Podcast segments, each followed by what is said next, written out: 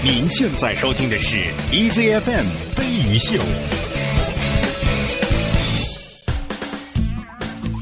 欢迎收听轻松调频飞鱼秀，大家走！阿瑟要跟我一起喊，来 Morning Morning，我们一起来好不好啊？好一二三，大家早今天是二零 确实爆了，都飙红了。今天是二零一五年八月十四号，今天是星期五，又是算是我们的老朋友啦，连着三天。但是呃，阿瑟是能说会道，我觉得你这故事一千零一夜都讲不完。一千零一夜三年了，快。嗯对呀、差不多我觉得以后你可以去当老师，哎，哎呦，谢谢。我去大学当真的但是不可以。是大学，哦，是小学、也不是小学幼儿。园。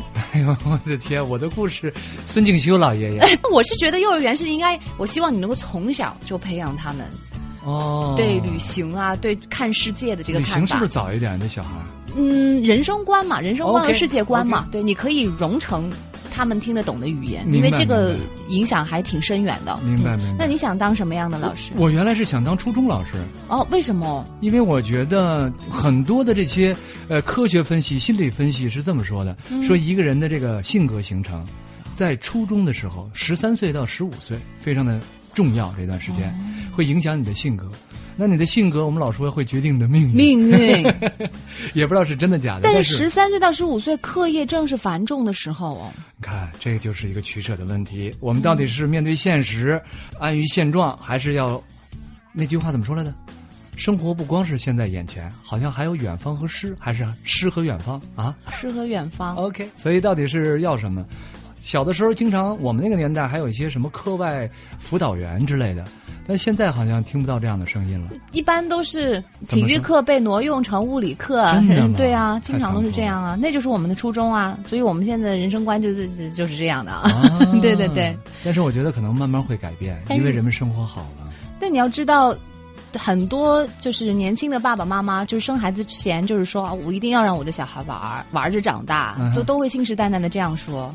但是现在几年过去之后，有了孩子，该报早教班的还是报早教班，就是还是面对现实还是会低头哎我。知道，听到那句话、叫“不要让孩子输在起跑线”，但是我觉得他们把起跑线往前提了。而且根据这个观点，其实我因为我现在还没有，所以我会觉得没有。对如果我想象的说，人生其实是一个马拉松，嗯因为我去年跑马拉松，嗯所以我从这个方面我就了解到说，因为你在跑马拉松啊我？跑你不知道啊。怪不得你现在瘦成这样子。不是因为瘦，我跑马拉松还胖了呢，啊是就是体不算是胖了，就是体重还重了。嗯然后呢，跑马拉松的这个过程，我就会发现，之前特别着急，看见很多人纷纷的就超过我，心里头就按捺不住。但是后来发现，之前超过你的人，一半路程的时候，或者是在哪个地方，你看见他，他已经体力不支，就已经提前退出了。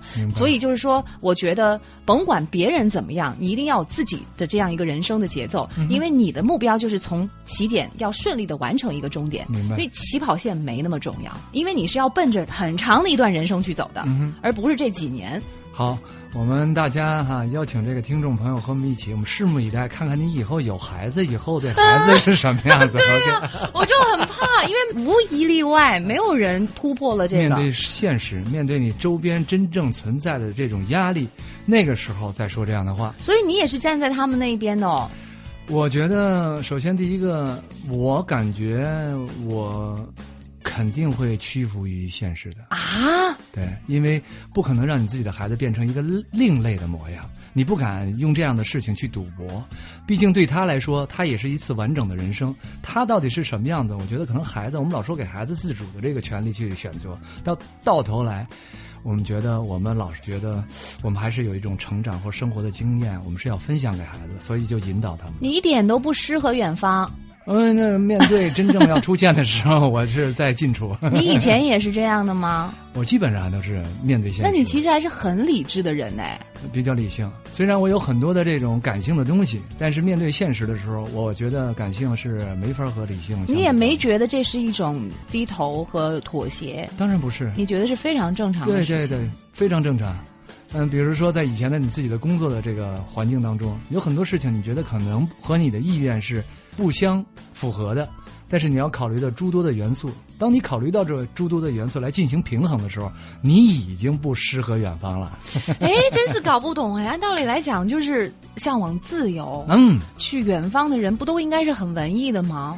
嗯，文艺是一种表现的形式，不是那种存在的形式。我个人认为啊，我是这么想的。比如说我在旅行当中有自己的一个旅行的哲学，嗯呃，这词儿有点大，但是我我是这样去要求自己的。比如说在旅行的过程当中，我经常会用这样这样的八个字来要求自己，嗯就是一个是克己复礼，嗯，克己复礼就克制你自己啊，哦哦完了恢复这个礼貌或者礼常。还有一个呢，就是叫节哀顺变，旅行当中，哎，节哀顺变就是是有一些不好的、意外的事情发生，发生了变化。比如说晚点了，咱那天说到了晚点了，整个节目都没法做，还要传回来，呃，或者是说遇到一些不好的，呃，发生了这个交通事故或什么样的，甚至更不好的，呃，我觉得节哀顺变，你做好这样的准备，你就就像你那天说的，呃，处变不呃不惊惊了，对，嗯就是接受发生的所有的事情。的确是，哎，有一个这样的故事，也是前一阵子的，呃，一对小情侣他们去东南亚那边，我不太记得是什么地方、嗯去旅行，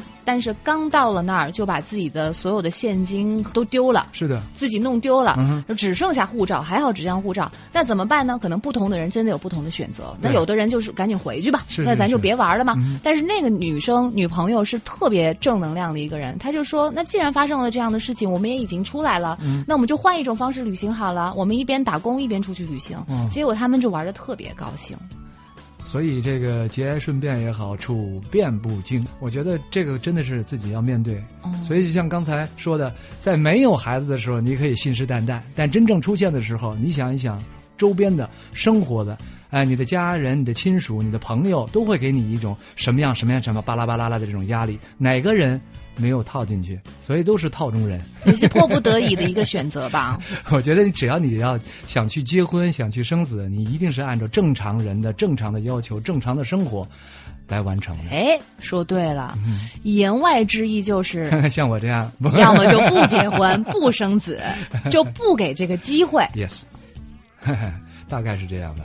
这是一个活着很明白的人呐、未必，未必 不是适合每一个人。只要每一个人挑好适合他自己，他愉悦，同时他享受的过程也不伤害别人，我觉得这件事很重要我。明白你的意思，反正就是自己做选择。是的，然后你既然做出的这个选择，你要买单，你要买单，对，你就 老老实实、毫无怨言、毫不后悔的、坚定的走下去。没错，嗯这也算是旅行给你带来的一些感悟感悟。的确是这样。哦，哇，好，我们今天听阿瑟来讲讲旅行。后来发现，我之前是觉得说讲讲你旅行上的一些故事，有意思的好玩的，或者是有一些意外之喜的一些事情。但后来发现，我们还真能聊到一个高度上去。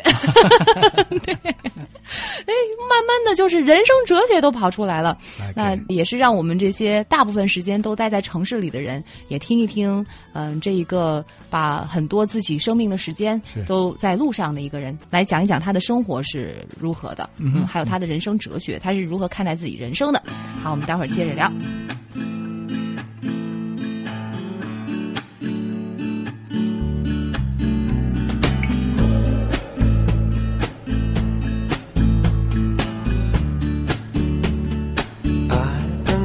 Just a man tipping on a wire, tightrope walking fool, balanced on desire.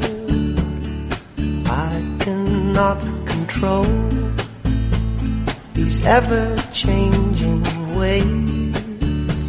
So how can I be sure?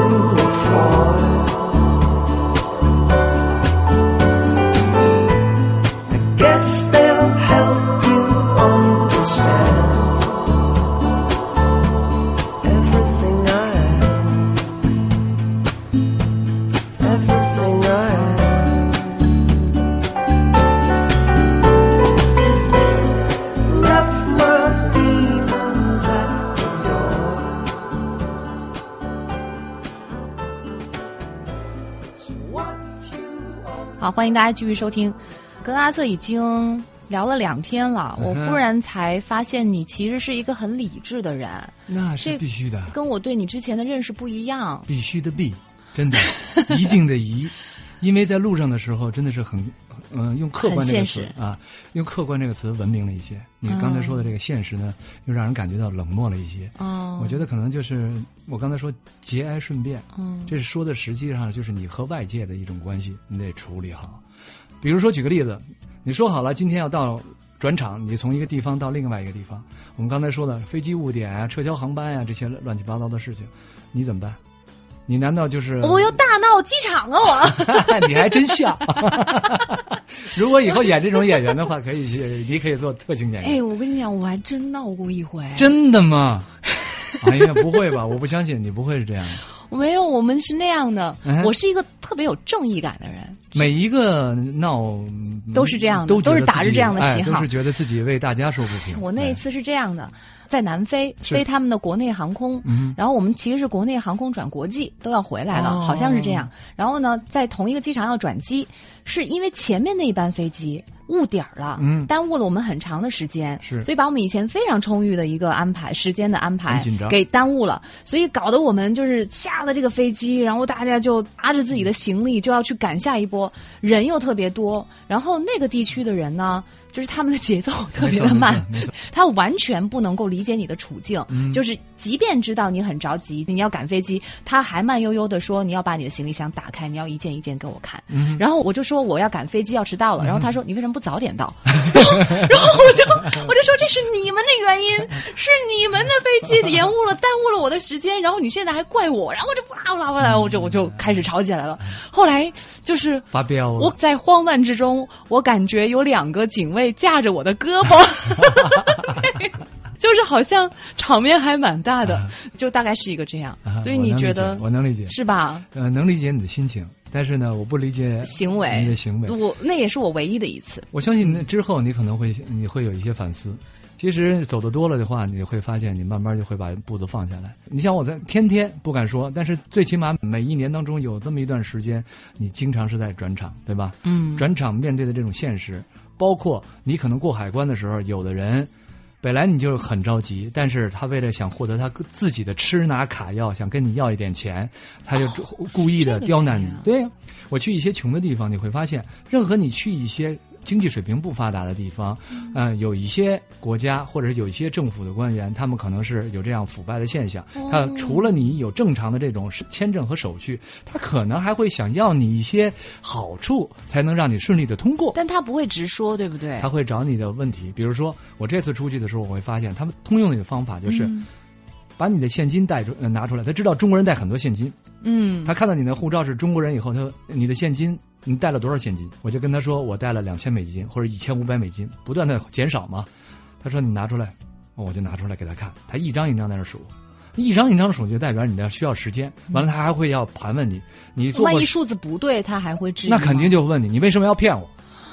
因为我之前知道我我在境外走了，让我另外一件事就是有一说一，有二说二，绝对不会隐瞒。所以就说你说你带了一千五百美金，然后他数出来一千八百，哎然后说你说的你一千五，哎，我现在让他变成一千五，那倒不会那么样的，他就会会他就会刁难你，就会说你是你的原因，你为什么要欺骗我？这件事儿是绝对不允许的。所以我跟大家分享，就是虽然你害怕别人想去贪你的财，但是如果是政府任何政府的人员来问你的话，一定要如实的禀报。嗯你不能欺骗一个政府的工作人员。嗯但是，如果你告诉他是正数的话，他会想其他的办法，比如说哦他就会问你，呃，你来的时候申报吗？如果申报的话，你就得写，你得给他看你申报海关申报的这个单。嗯但是我们都做过功课，或者说我们我的团队已经告诉我这个地方超过多少五千美金才需呃才才需要申报的，一千五不需要，两千不需要。OK，那我就跟他说我不需要申报，他就会说不对，我们是要申报的。下一句我就会已经准备好，就等着他，就是说我已经问过我的住这儿的大使馆，是不需要申报的。我有大使馆的电话，我们可以跟大使馆联系。然后呢？然后他就说：“是吗？以后你要注意啊，该申报的还是要申报，走吧。哦，所以你有对付的方法，对对，我已经准备好了。但是我看到很多的中国人，他们可能语言不通，嗯着急想走，因为你的航班在等着你，他要这样刁难你的话，你会心里没底，会很害怕，语言又不通，所以你可能会让他呃在这里边，或者你想给他一点好处，让你离开。但我是觉得可能大部分没有意识到，我其实给个钱就好。对你可能会被查，完了以后他就会在里边，总会有一个人会暗示你或者怎么样的，让你明白这件事情。所以我在旁边，我在我在离开一个地方的时候，我发现我一进去以后那飞机晚点了，所以我闲着没事我就在旁边来观察他设立这个卡的旁边他怎么处理。针对于我们中国这个公民，啊尤其是打工的那些人，我觉得他们很辛苦。对他们出去一天打工，可能一天可能是三百、四百、五百的人民币，但是回来的时候，他肯定要带很大量的外币，或者是呃这样的当地的钱。嗯，哎，所以他们面临的就是这样的一层层的所以就是说。建议是第一，还是要守规矩，该申报申报，不该申报不申报。但是另外的话，你也得要有正当的方法保护自己。要保护自己，嗯要学会保护自己。所以在路上，如果遇到这样的问题的情况下，你说你发飙，嗯或者怎么样，也许可能管用，也许可能管用，但是不管用，确实不解决问题哎。这个我倒是有反省。还得按照程序走，对不对？对，他不会因为你而加快步伐或者改变他们生活的节奏。你想一想，每天要如果像这样的航班出现过三次、五次、十次，如果像我们北京某些地方的机场，那整个的工作的这个节奏因为这个而发生了改变，有可能吗？你说我图什么把我自己故事讲出来？不，咱们宽宽慰你一下，下回遇到这事情，你就会知道，OK，我按照程序走就行了。嗯，就没必要说去和一些办事人员，他们我老觉得办事人员他也没办法，他就是按程序而已，那都快十年前了，真的吗？所以可以原谅哦，太年轻了。对对对，年轻对年轻就是可以。我还是觉得，其实你本来已经很高大了，我为什么要 要在下面当个垫脚石，要衬得你更高大？谢谢谢谢谢谢，我们俩是配合和大家分享一些，没必要去生他的气，对吧？挺好，挺好。对，这个确实听听过来人还是很有必要的，嗯是经验之谈，大家可以稍微学习一下。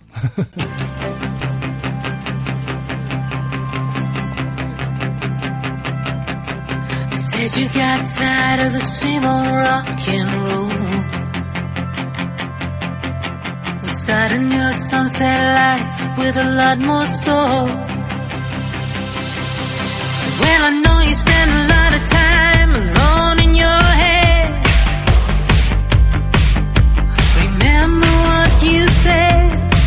I never thought you'd be so easily led. One million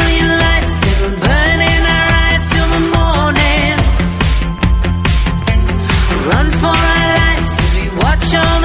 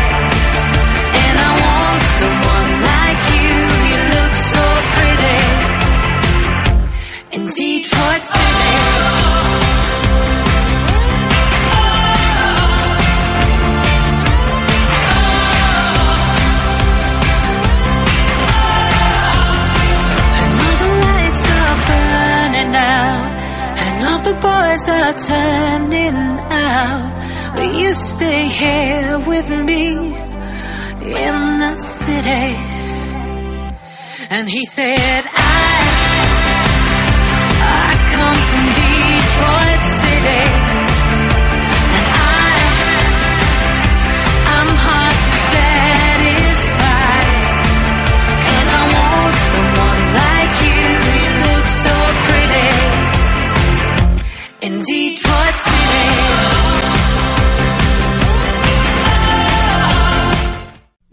在收听的是 EZFM 飞鱼秀。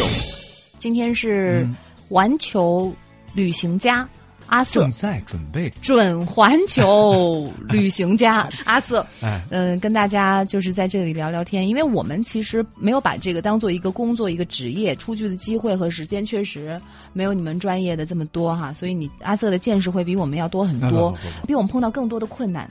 也会学到更多的怎么样处理这些困难的一些经验。对这个，对于但凡万一我们碰到一次，如果大家在以后的旅行路上想起来，在飞鱼秀里面听到阿瑟曾经讲过这样一个情况，就可以更加的自如的或者是淡定的把这个问题用最好的方法去解决。没错对刚刚是讲到可能在过海关的时候碰到一些有意或者是无意的，呃，那边官员的一些为难。嗯我们来听听阿瑟他这个很成熟、很有经验的一个旅行者 是怎么样来面对和处理这个问题的。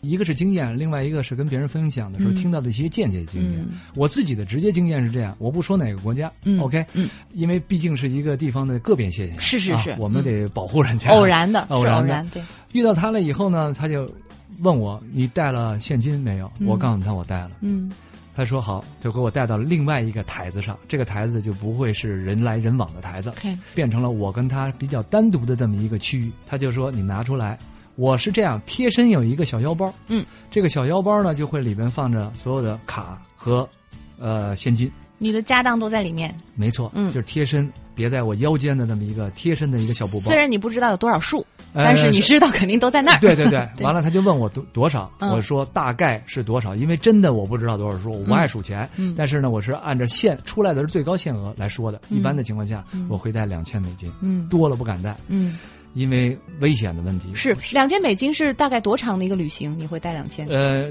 两千美金是我的小专门给的小费，哦，只是小费的钱，应该是两到三个国家、三四个国家的小费，或者其他的，呃，比如说像那个我额外去要求人家给我订了一个餐，或者是看了一个什么样的演出，或者是访问了谁，我必须要付钱，就大概是半个月，呃两周、两周、两周到三周的情况下，对对对对，嗯。这样的情况下呢，我告诉他是两千美金，嗯。结果他数了以后好像是一千八百多一点点点，还有零，哎，对，还有少了，但是他没有问我少了，他说下一步就是，就像我们刚才说的，如果你是多了的情况下，他会问你。跟你为什么要骗我？但是现在这个说的多带的少，他就不算骗，是我大概的一个数量嘛。嗯那他就会，呃他下一步他问的我就是，你申报了没有？我说我知道不需要申报。嗯完了以后他说不对的，我们这儿超过一千就要申报。我说但是我了解的是不需要申报的。嗯，然后他就问谁告诉你的？大使馆，我就说大使馆了。嗯，但是我手机里边是一直放着大使馆的我们的那个叫救助中心、救保中心的那个紧急联系电话，联系电话，因为他哦这个短信拿过来就是发给你那么一个到了那以后刚落地就有。对，嗯大使馆就通知你当地风俗要注意什么的，文明出行什么的。但这个也是之前你来之前，其实也查证了，说你确实是没有到申报的那个标准。百分之百，。对对这是自己非常确认的情况，下。这个就嗯是我们完全是不能说你这无理搅三分，对，吧不能蒙。对嗯嗯我把我们这个汉字的这个这个使馆电话就给他看，我说我们现在可以给使馆打电话，嗯我来问一下到底是不是他们告诉我告错了。嗯完了以后他说你不要打，嗯，你不要打，我可以告诉你就是错的。啊这个时候他还在坚持，就是就是错的。好强硬啊、哦。非常强硬，你不用打，啊、就是错的，你打给谁也没有用，这样的。完了以后，我说那不行，我就开始声音大了，因为我嗯看到他旁边，我认为他好像把我带到一个区域里，可能是他自己想要做是为他自己有利。对，嗯，所以我就想让他的周边的这些人知道他在处理这样的一个事情。哦引起别人的注意。引起别人的注意，就是等于说，我就要把事情闹大。嗯这个时候闹大，并不是说我针对你，我只是把声音调高，嗯但是说的话还是据理但不争，嗯就是陈述这样的。我说真的是大使馆告诉我的，嗯真的是大使馆告诉我的，两声三声，之后，你会发现旁边人开始注意，我们俩这样已经在一个犄角旮旯的对峙了。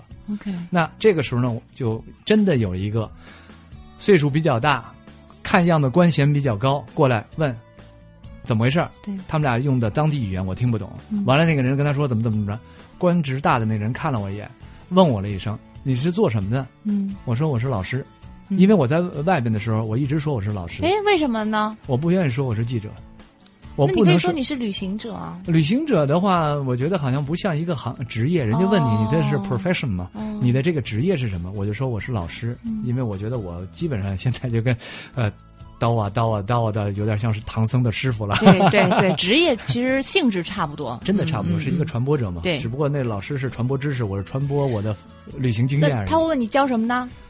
他问我叫什么啊？教什么啊？教什么呢我说我教的是历史，哦我，每次都是这样对答如流的。哦 对，完了以后呢，还真的有准备哎，啊。也有准备。你怎每次要走这么多，天天要问这些问题。嗯完了以后呢，还问我是呃是大学老师还是中学老师？我说是初中老师。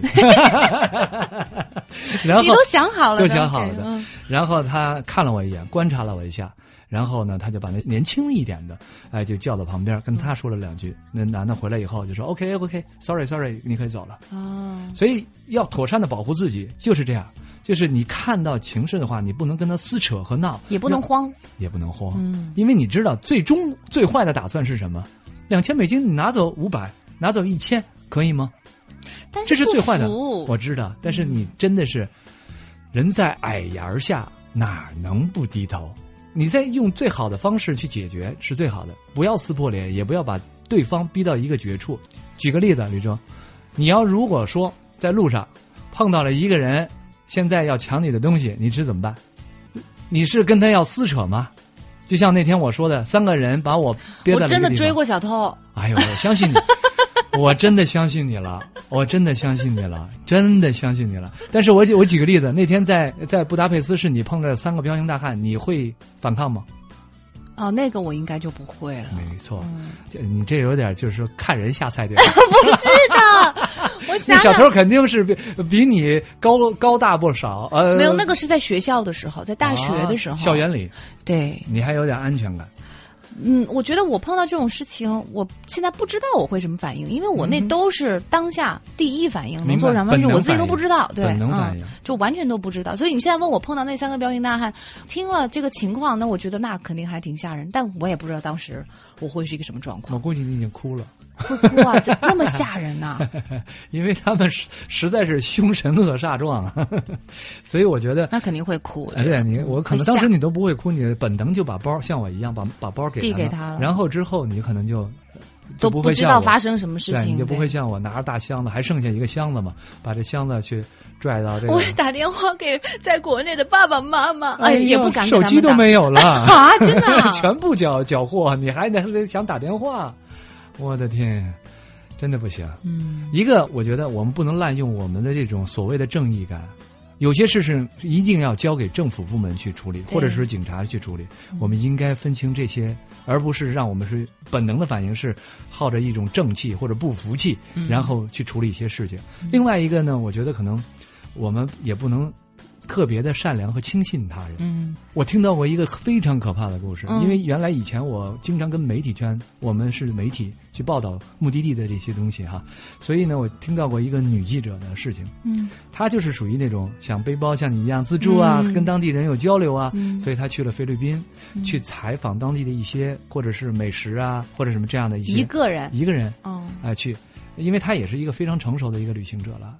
但是呢，他我给我的感觉就是他比较比较就是愿意跟别人比较 open，愿意跟别人去打交道。但是呢，有一天呢，他呃认识了一个当地一个女孩儿，嗯拉他呢去说，我有一个你不是写美食吗？我有一个地方非常好，他有非常好的一些酒水啊或什么的，他就去了。去完了以后，第二天他怎么回来的酒店他不知道。被人下药了，是的，但是他睡在酒店里哦。他睡到酒店里以后，他的所有的钱财、相机、手表，乱七八糟的全都没有了。好恐怖哦！对所以像这样的话他，不记得谁给他带回来的，不能够轻易的答应别人的邀请，嗯还是我觉得也不还是行啊。所以我们中国人有时候那谚语特好玩：嗯，防人之心不可无，嗯，害人之心不可有。所以这件事真的是在路上我听到了很多。但你知道，嗯，已经盯上你的人，啊他一定不会那么让你轻易发现的。我说过，专门有一类人，你想想，他们这个团队一天到晚的就盯一个人、一个游客或者一组人，他们的这个方法特别的多。我给你举个例子，就在这次在突尼斯，虽然发生了那件事情，但是我那导游更倒霉，他早晨到酒店来接我。可能他那天起的比较晚，所以他决定自己开他自己的车到酒店来接我。然后呢，那个司机来开车，两个人不是碰头之后来见见我。他自己开车从家里出来以后，十分钟在路口，就是不到十分钟，到了路口以后呢，他的车胎没有气了。嗯旁边的人呢就摁喇叭，告诉他车胎没气，跟我今天发生的事情是一样的。嗯但是我别人告诉我的情况下，我依然是不会开窗，不会停车。我知道，OK，我不会停车。他呢就是在那地方，人家一敲他的玻璃，摁喇叭，他不知道怎么样，完了人家还得主动下来敲他的玻璃，告诉你的车胎坏了。他下来一看，他的车胎真是瘪了。他在跟这个人说到底是怎么回事的时候，再上车，东西没了，车里的那边的东西就没有了。没锁车门，没锁车门很正常，我们一般情况下，你哎，想你也是啊，下来也不会熄火。对，那边那这种情况该怎么办呢？没有办法，只能吃一堑长一智。我就问他了，我说怎么办？你丢的钱多不多？他说这两天后边的钱我只能自己掏了，对吧？但我觉得出门在外，你难免会有一些疏忽的地方哦，所以要时刻保持警惕。所以不出门了。我觉得北京挺好，真的。那是让你说的吗？不不不，你千万记住，我们经常会说，在旅行当中，安全是第一的。但是安全的准则是什么？非常简单，我跟大家分享一下，嗯特别简单，在适当的时候，嗯出现在适当的地方，做适当的事情，嗯，三个适当就 OK 了。你不能说你不适当的时候，你出现在不适当的地方，做了一些不适当的事情，那你肯定不安全。对，我觉得哎，确实，太文艺的人是不能把旅游当做一个职业的。是的，是的，嗯，如果真的像你这样，当做一个职业，要长久的做这件事情，还是得需要现实和理智的一部分在。必须的，好，我们谨听阿瑟老师的教导。一起一起，谢谢老师。客气。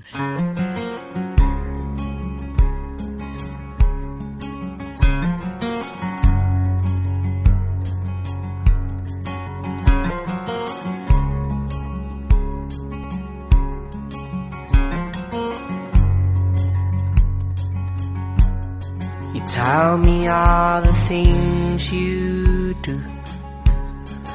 Tell me that it's up to you.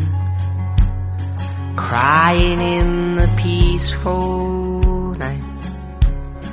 Telling all the things you hide. But I'd be in the future. Maybe on the rainbow.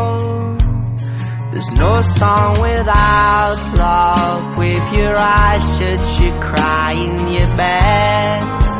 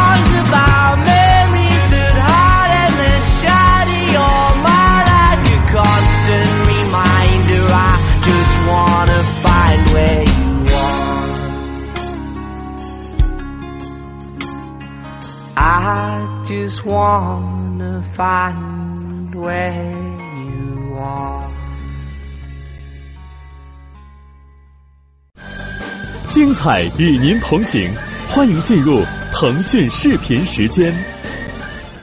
欢迎继续收听，我们今天是跟准环球旅行家阿瑟一起 一起。一起一起 走遍全世界。对呃，阿瑟老师啊，我现在要讲老师，对现在呢，呃，在旅游卫视，大家每周一、二、三、五晚上的二十三点钟就可以看到阿瑟前一阵子走遍全世界的视频的一个节目。现在这几天因为是在北京对对，嗯。所以放的是之前的一些季度，但是他在路上的时候都是进行的准直播，也就是大家看的都是二十四小时之前阿瑟老师真真切切在外面的一些 游历的经历和体会。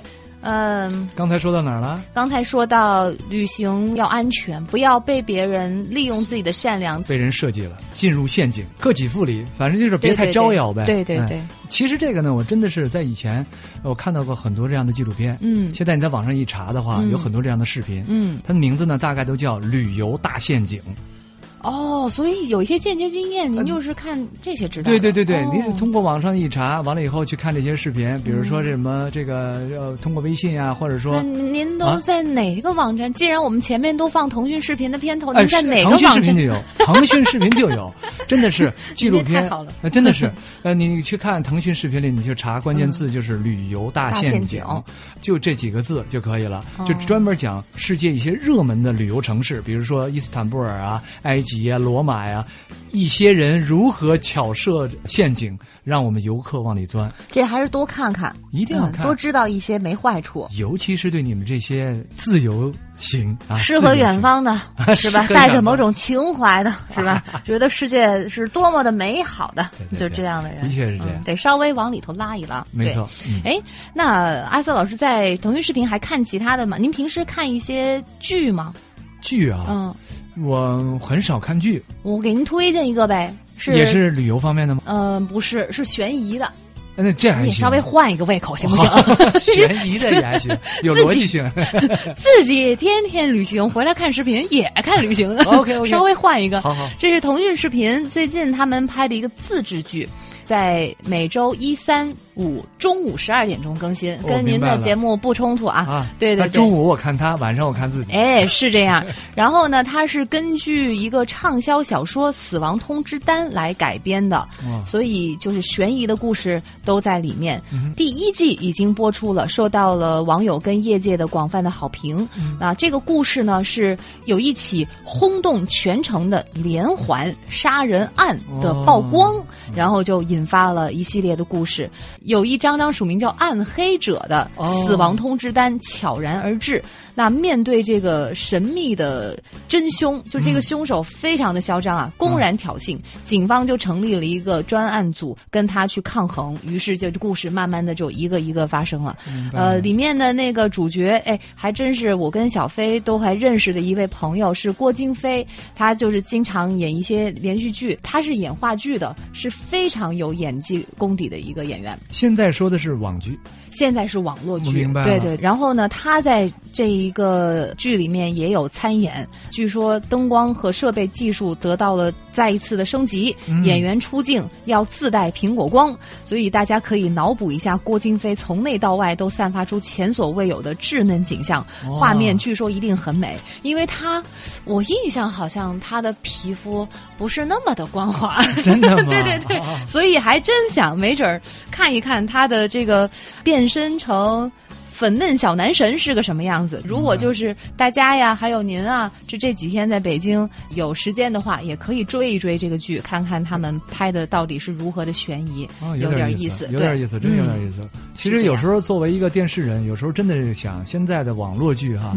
或者是网络的这些节目，嗯，对于传统电视来说，真的是一个很大的压力挑战，真是挑战。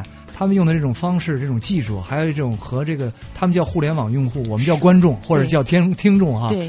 啊，他们这种粘合度应该让我们学习和借鉴的东西。嗯。很有意思，都是做传播的，我要学习。是不是以后我的这个节目也加一点悬疑的概念呢？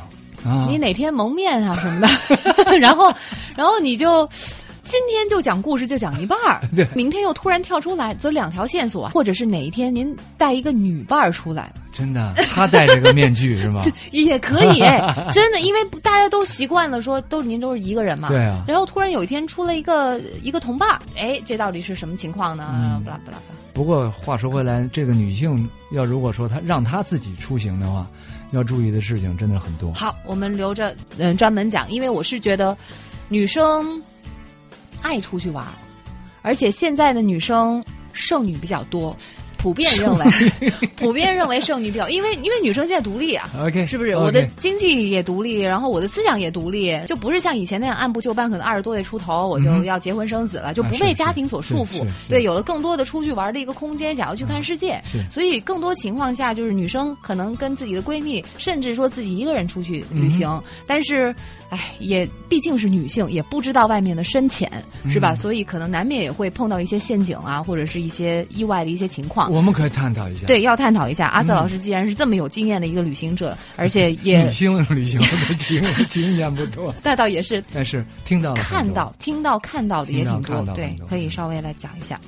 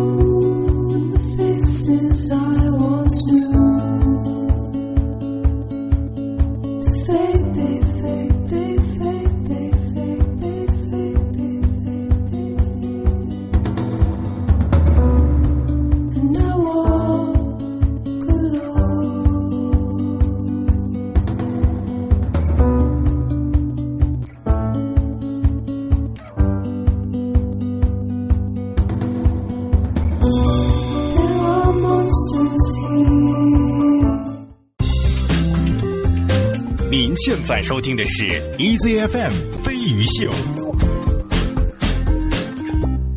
轻松调频飞鱼秀。今天是一个周五的时间，所以很多人也心早就不在工作上了啊啊！真的吗？啊？难道不是吗？哎呀，嗯，怪不得有人调查，世界上有这样的一种调查，嗯。呃，是一个网络公司做的。嗯，各个国家的这些旅游者，呃，他们在制定自己的假期计划的时候，有哪些人是在家里完成的？有哪些人是在工作场所完成的？啊？结果发现哈，呃，百分之七十的美国人是在工作完成，完了有百分之六十的中国人是在工作完成的，就是工作场所完成的，工作时间完成的。其实我真的是在想，按照你这样的说法的情况下，这个数字肯定不真实，应该是超过百分之百。百分之 两百都有可能。周五下来就已经开始心都飞了哈。哎，我那个前几天还看到说是试图要推广什么周五的下午加上周末的像这种休息，对。但我就看了一眼，推送完了，但也没引起什么大家的反应，就就好像就我一个人看电视，也没人聊这个事儿。我觉得如果这样的话多好。啊，周五也也放假，对。然后我们周五的上午就可以开始计划了。我的天，那还不如干脆五六日都放假得了。那五六日放假，周四的下午我们就开始计划，还是这样，我发现了。哎呦我的天，你 永远都是那真是永远真是要占点便宜嘛，对不对？每天的就没有什么呃 Monday Tuesday，呃天天都是 holiday 是吧？而且现在不是十一马上就到了嘛？嗯如果十一要出发的话，现在么就马上到了？没有吗？这立秋刚过，这就马上到了吗？哎呀，不小心把我真实想法说出来了。我发现真是 但我跟你讲，现在计划都已经晚了，十一现在计划都已经晚了。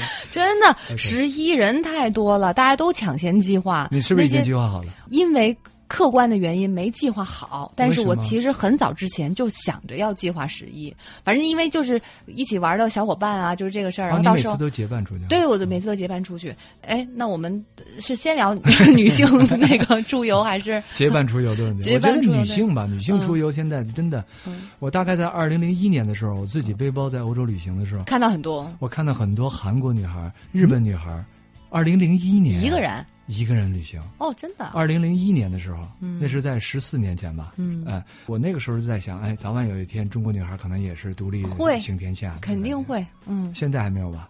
现在知道的不多，嗯，没那么多，但基本上，因为也可能跟我自己不太适应。我不是，也不是没适应，也不是不喜欢，我就是没试过、自己一个人出去。嗯你为什么不是？你老出去玩，又喜欢出去玩，你倒是自己又擅长保护自己。谁要如果是招着你，你还经常给削谁，对不对？所以你不觉得应该担心我吗？谁不知道被当地就被人吃了什么的？你会发现，有攻击性的女孩往往会让人担心吧？对，会惹事儿，嗯，不会退缩，确实是。那要如果是你自己去旅行的话，你觉得你应该注意什么呢？我觉得就是不跟人家生气发脾气呗，嗯就是不挑人家的毛病呗，低调一点呗。低调一点啊不跟人家有争执嘛，就是至少，然后觉得有什么就忍一忍，嗯多忍这种。另外的话就是哦，对，前几天不是说过，别穿的太招摇，也别戴太多的金银首饰，嗯嗯，包也别背太好，嗯，低调的奢华，走这种路线，都低调了，还就是奢华？把 logo 都扒掉。哎，我觉得你的这个这几项准是吧？就准备已经相对来说已经非常 basic，非常充分了、啊，还可以哈，非常充分。了。哦，对对对，还有就是提前把当地的那个紧急联系电话、大使馆电话都备用一份，嗯。然后自己的行程出发之前都给家人朋友都发一个。嗯。另外，呃，行李箱上也都还有什么自己身上再准备一个紧急卡，嗯。有个什么紧急的情况的话，给给写上自己紧急国内的紧急联系人的方式，嗯像是这样。我想用一个我在零一年时候一个真实的一个故事，反例吗？嗯不是哦没有反例啊哦好好好我一个真实的故事给你一个提一个醒。好，一个日本女孩、嗯啊，这个故事呢发生在我我入住的当时我二零零一年的采用的也是背包客这种方式，嗯，所以我会入住的是呃青年旅社或者是离火车站就转场比较方便的一些小旅店、嗯家庭旅店。嗯。那我在瑞士的时候住在日内瓦，嗯我住的是青年旅社。嗯。一入住青年旅社 check in 的时候，你就会发现 check in 上面的那个玻璃板子上有一个大的一个启示，一个启示，一个女孩的照片放在那儿，是那个日本女孩的照片，她的父母用英文、意大利文、德文和法文还有日语，呃，贴了一墙寻找吗？寻找。他的女儿到欧洲旅行，已经失踪将近两个月。他希望哪他就是在他女儿的所有的行迹的范围贴了这样的一个。嗯我想，这是一个日本的女孩，嗯发生在瑞士。我们在想哈，我到了西方一些比较我们想象比较文明或者是比较安全的地方，对啊、，就不会出这样的事情。我说的这个故事是真实的，是当时我真正看到了吗？那我不知道，因为我在那住了一段时间，我就我就离开了嘛，嗯三两天我就离开了。悲伤的一个故事哦。对，嗯我想告诉大家，就是首先第一个，千万不要因为目的地是我们想象当中很安全的地方，你就放松警惕，是，这是最重要的。嗯啊，我们不要一马上想啊，我到了非洲会是多么的困难啊，嗯呃，也一到了什么地方是多么的不安全。比如说，其实非洲也有特别安全的地方。那当然了，嗯，对，所以我说适适当的时候出现在适当的地点做适适当的事。所以我想说，女孩子出行其实我一直认为是比较高危的、危险的一件事情。但是我不是说就此就想吓唬住所有想出行的女孩，就此打住了脚步，不想去看世界，不是这个意思。就因噎废食了那样的话，嗯，一定要妥善的学会保护自己。一件事情就是刚才你说的，女孩子都喜欢漂亮，不要在那个地方过分的喧宾夺主。对，哎，你想照一些漂亮的照片，适可而止就好，嗯，不要让别人因为你的外貌或者外表去惦记你或想追求你。不要在人群中太耀眼，是吧？我觉得是这样，就是我们在熟悉的地方或者熟悉的场所，我们是在我们的这些同伴当中，我们希望做的出色一点，对吧？嗯但是你真的是到了一个陌生地方，第一个时间，我觉得你应该是在这个环境当中适应下来，嗯呃，不要让别人去就就关注到你，嗯而是应该你用最快的时间适应、这个、融入哎，融入到这个氛围当中。还有就是之前做的那些打算和准备，都要把最坏的情况考虑进去。哎呦，是那是必须的，嗯这个心理准备非常充分。但是我还想说提醒一个，就是什么？当你看到别人对你示好，嗯无论是呃由于这个买卖的关系，嗯或者是由于是你的导游或者什么示好，嗯千万记住，要有保护自己的心理的防线。嗯呃，尤其和我听说很多的这个女性朋友现在一去一些国外哈，比如说单身的，你去像罗马这样的地方哈，意大利的青年哈，那，他们愿意向你嗯很热情很热情。这件事情我在零一年的时候看到，同样是大家去旅行哈，我自己背着个大包啊，下车的时候还拉了个箱子，呃，没有人帮我拉东西，但是坐在我我记得是前面不远处的一个地方，是一个看上去像也是我们东亚的一个女孩啊，她就拉了一个小拉杆箱，嗯你看有两三个男孩子要，啊，我帮你拉吧，我帮你拉吧，完了马上献殷勤的啊马上他就会想，哎呀，西方的这个男子多么的绅士啊，我在国外好受欢迎哦。啊，对。其实我又有在想，有的时候真的不见得是好事。对，呃，尤其是在刚才我们提及到要看的那个旅游的那个纪录片《旅游、呃大陷阱》，嗯对尤其是讲到了罗马这个城市的时候，你会发现专门有一些不良的当地的一些坏分子，嗯是专门针对外国单身女游客的。哎，他跟你献殷勤啊，讨好你，免费做你的导游啊，试图不是劫色就是劫财财，嗯，就是这些。所以女性出去，我一直认为她真的是要比我们男性要更加的有保护自己的意识。我跟你讲，他们技巧非常的高超。啊，你遇到过？我遇到，我身边的朋友遇到过。哎啊嗯，对，为什么也是我非常认同说不要背太好的东西，没错，就是，那种不要漏财不。要 show off。对 对对对，呃，我们是在西班牙。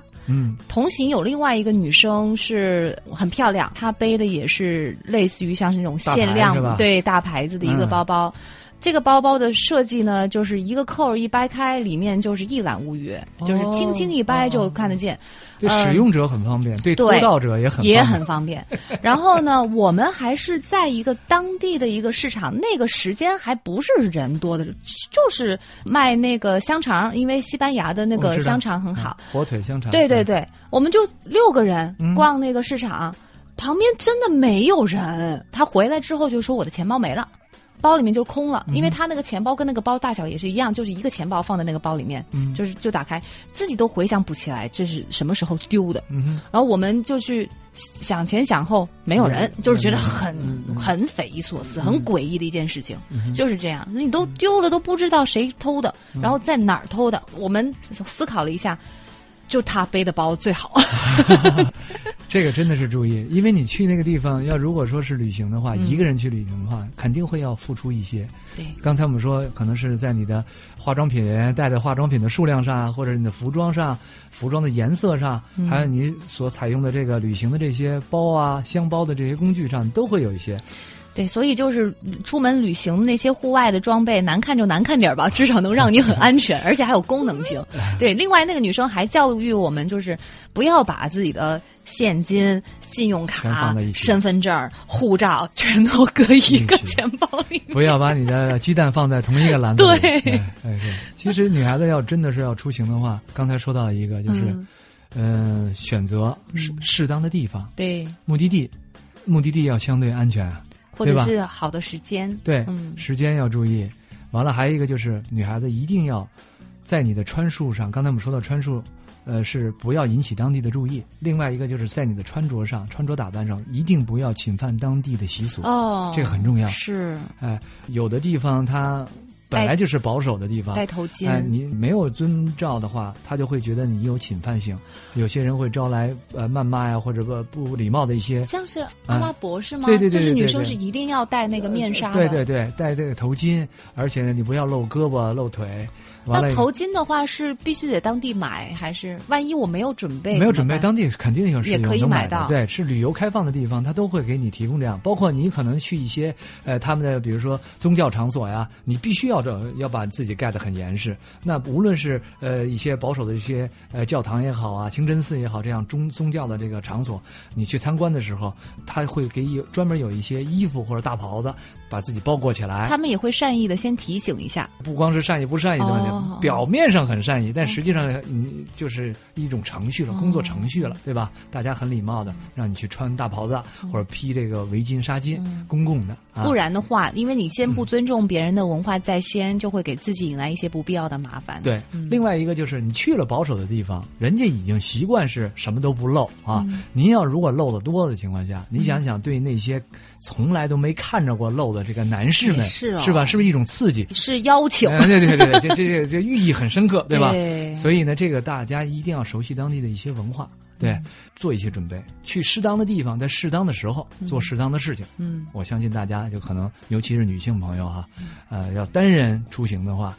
这个真的是一种挑战，嗯可能付出的比我们这种五大三粗的傻小子哈，嗯要付出的要更多一些。但是也会也多一些便利耶，因为总的来说，总的来说还是相信说哎好人多碰到的好对好人会多一些就比如说女生搭个便车什么的，你应该比你要效率高一点吧？我真的建议大家不要，女孩子不要哦真的尝试这个单独哈单单独你要是单独一个人，真的不要这样。嗯呃你要如果是结伴同行，一定要这个结伴这件事情很有意思。嗯你知道这“朋友”这两个字哈，呃，我刚刚知道，在这个土耳其语当中哈，它是一个单独的一个词。这个词呢，我忘了怎么发音了。嗯在土耳其语当中，“朋友”这个词的意思很简单，嗯是背靠背的意思。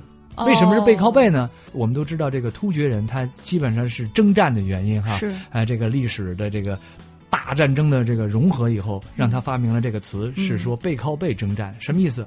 面对我前面的敌人，由我面对，我的后面留给了我的朋友，嗯，就相互的这种依赖性。完全信任。完全信任，嗯。所以旅行当中的这个旅伴，不要光光想到什么我们的旅游的这种情趣相同，嗯。啊，或者是我们的品味相同，嗯。也要想到相互之间要建立一个牢不可摧的一个信任基础。嗯所以不要一上来就一个漂亮，我接着是你不您是不用，呃不用招手就想宰你的，对吧？嗯但是呢，要想一想，它可能会出现的一些负面的或者不好的，这就是刚才又还原到中国那句老话了：嗯防人之心怎么来的？不可无，好同学，害人之心不可有。谢谢阿瑟老师。谢谢 一周同学。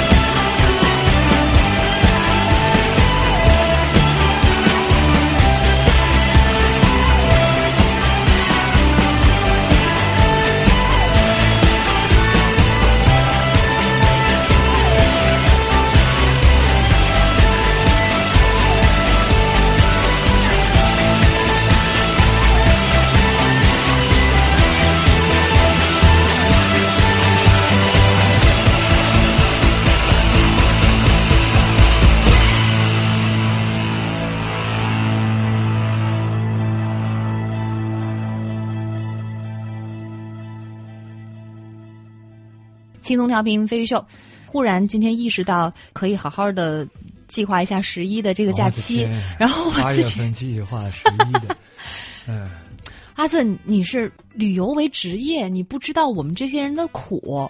第一，我们凑个假好难的，呃对，你是结伴，当然了，你还要考虑到所有人都有时间，哦对吧？对对你要不如。一个人跺脚就走的话，说走就走的旅行多么酷啊！那我也得要凑我的年假，尽量的说把我的年假和公假放在一起，实现我假期的最大化，哎就是这样。对，所以我们会面临这样的一些困扰。另外的话呢，啊、去的花的钱少一点儿，什么机票是不是？尽量的能够少花一点钱，这不就更好了吗？哎，所以就是很久很久就开始打十一的这个主意，嗯但现在我的目前的状况是，呃，八月多了，还没有完全行程定下来。是。有一个很大的担心，就是十一到哪儿都人多，哦，你说在国内旅游是吗？国外也是，国外现在东南亚对对全部都是人，尤其是十一，今年这个十一，影响，我觉得好凑的，大家也觉得好凑，嗯所以就大家也都是选择这个时候去出去玩，我就不知道该去哪儿，有没有就是我觉得人少一点的地方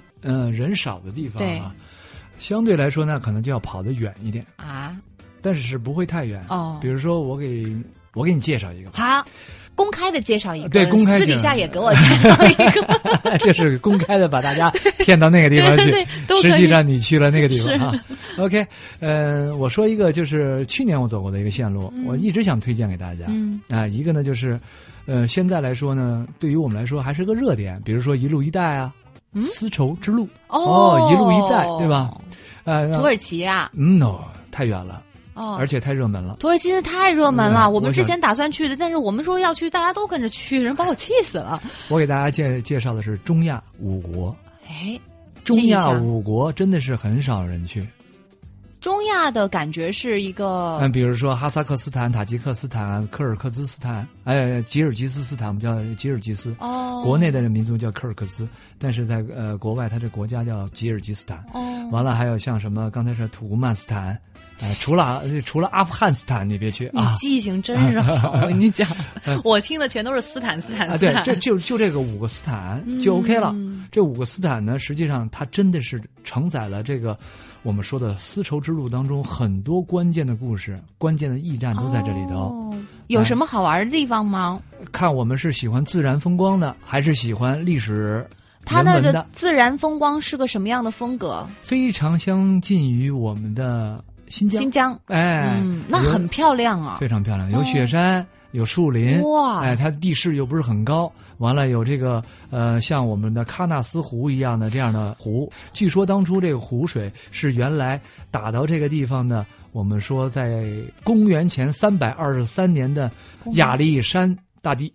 呃，要历史有历史，要景观有景观。从公元前那个时候，呃我们能看到，比如说蒙古的，尤其是像蒙古成吉思汗所发生的一路西征的故事，在这地方也能看到。嗯有很多的宣礼塔呀，还有这个阿拉伯的这个文化呀、异域的风情啊，哎，这太多了。所以不光是中国人少，那边的人也少。嗯、相对人来说，地广人稀，因为他们都是有一些戈壁滩呀、沙漠呀、小型沙漠啊。您现在收听的是 EZFM 飞鱼秀。轻松调频飞鱼秀，今天我是建议大家把手头的工作都放下啊，拿起纸和笔，因为这是完，真真切切的关系到我们十一能够又有这么长的一个假，但是又去到一个人又少、地方又好嗯。的这样一个旅游的一个地点，全都凭阿瑟这么多年来的一些经验给我们来推荐。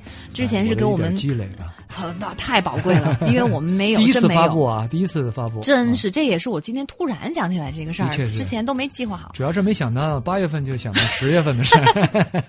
我哎，这真是没办法，因为中国人太多，而且我们现在能够，如果没有像阿瑟老师这样的人推荐的话，我们 我们想到的都是一些常见的旅游地，都翻不出一些新的花样来。OK，什么东南亚呀，呃，你刚才说的土耳其啊，包括像欧洲也是啊欧洲、对美国、加拿大、新西兰、澳大利亚，现在其实也都中国人的足迹都已经遍布了，是这样的。但是呃我倒是在想，其实呃有两种旅行的方式，嗯一种呢就像我们那天说博物馆一样，嗯，呃，第一次呢你是高大上啊，对一也也全部走一遍啊。嗯第二次呢，你进入深入啊，哦每一个馆史去哈、有可能比如说像法国，真的我光拍节目可能十回八回了，但每次走的这个主题不一样。比如说这次去波尔多，下一次去香香槟大区，你才能知道法国的这个葡萄酒都叫葡萄酒，为什么这个呃这个香槟居然可以卖的那么十倍的之贵哈、嗯，嗯，包括呢，就是说你每次走的这种主题的和区域为什么？呀？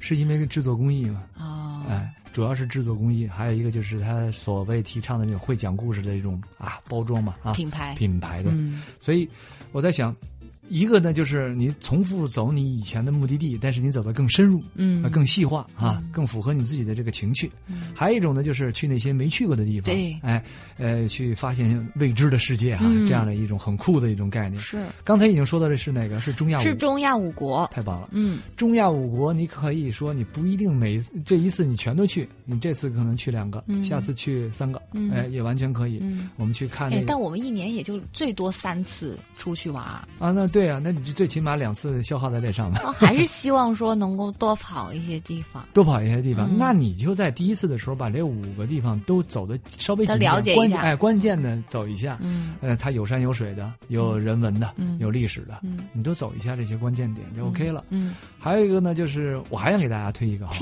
OK，一直在等这个呢，是吧对？OK，好，那我下一个推的呢，就是也是我去年走的，哎，我哪一片？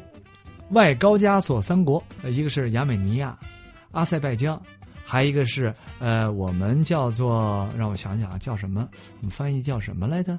呃，乔治亚，都好偏的啊地方哦！你别欺负我地理不好，我跟你说，真的。格鲁吉亚，我们翻译叫格鲁吉亚。哦以前这三个国家呢，都是苏联的原来的这个整个 Union 的，它在苏联的东，呃西边吧非常接近对对对，西边对。哎对接近欧洲因为它已经接近土耳其了哦。啊，它在土耳其的东边这边，所以呢这三个国家呢非常独特，可以说是一个阿拉伯文化和这欧洲的这个文化的一个临界值边界点。交集。哎，交集，嗯所以从山的这边，哎，你就能看到阿拉伯的风风情，比如说阿塞拜拜疆这地方，嗯呃，对于女孩子，我还建议你到那地方一定要洗一个美容浴。啊，这个美容浴我们都听说很多，什么啤酒浴啊、牛奶浴啊，还有什么巧克力浴，对吗？蜂蜜浴。我推荐大家去阿塞拜疆以后，他们当地有一个非常著名的一个疗养的一个哦方式。这个好哎，什么？你猜用什么洗？阿塞拜疆用用酒洗，嗯，不对。用是水果吗？哎呀，铺张浪费。我如果说现在我们一说到中东，很多朋友都说我去过中东，我去过迪拜，对吗？嗯迪拜非常著名，因为石油洗啊？真的假的？真。的，如果现在我们说到的是石油，呃，一说到这个中东就会想到迪拜的话，在十九世纪的时候，一说到石油，一说到中东，所有人都会想到阿塞拜疆的巴库。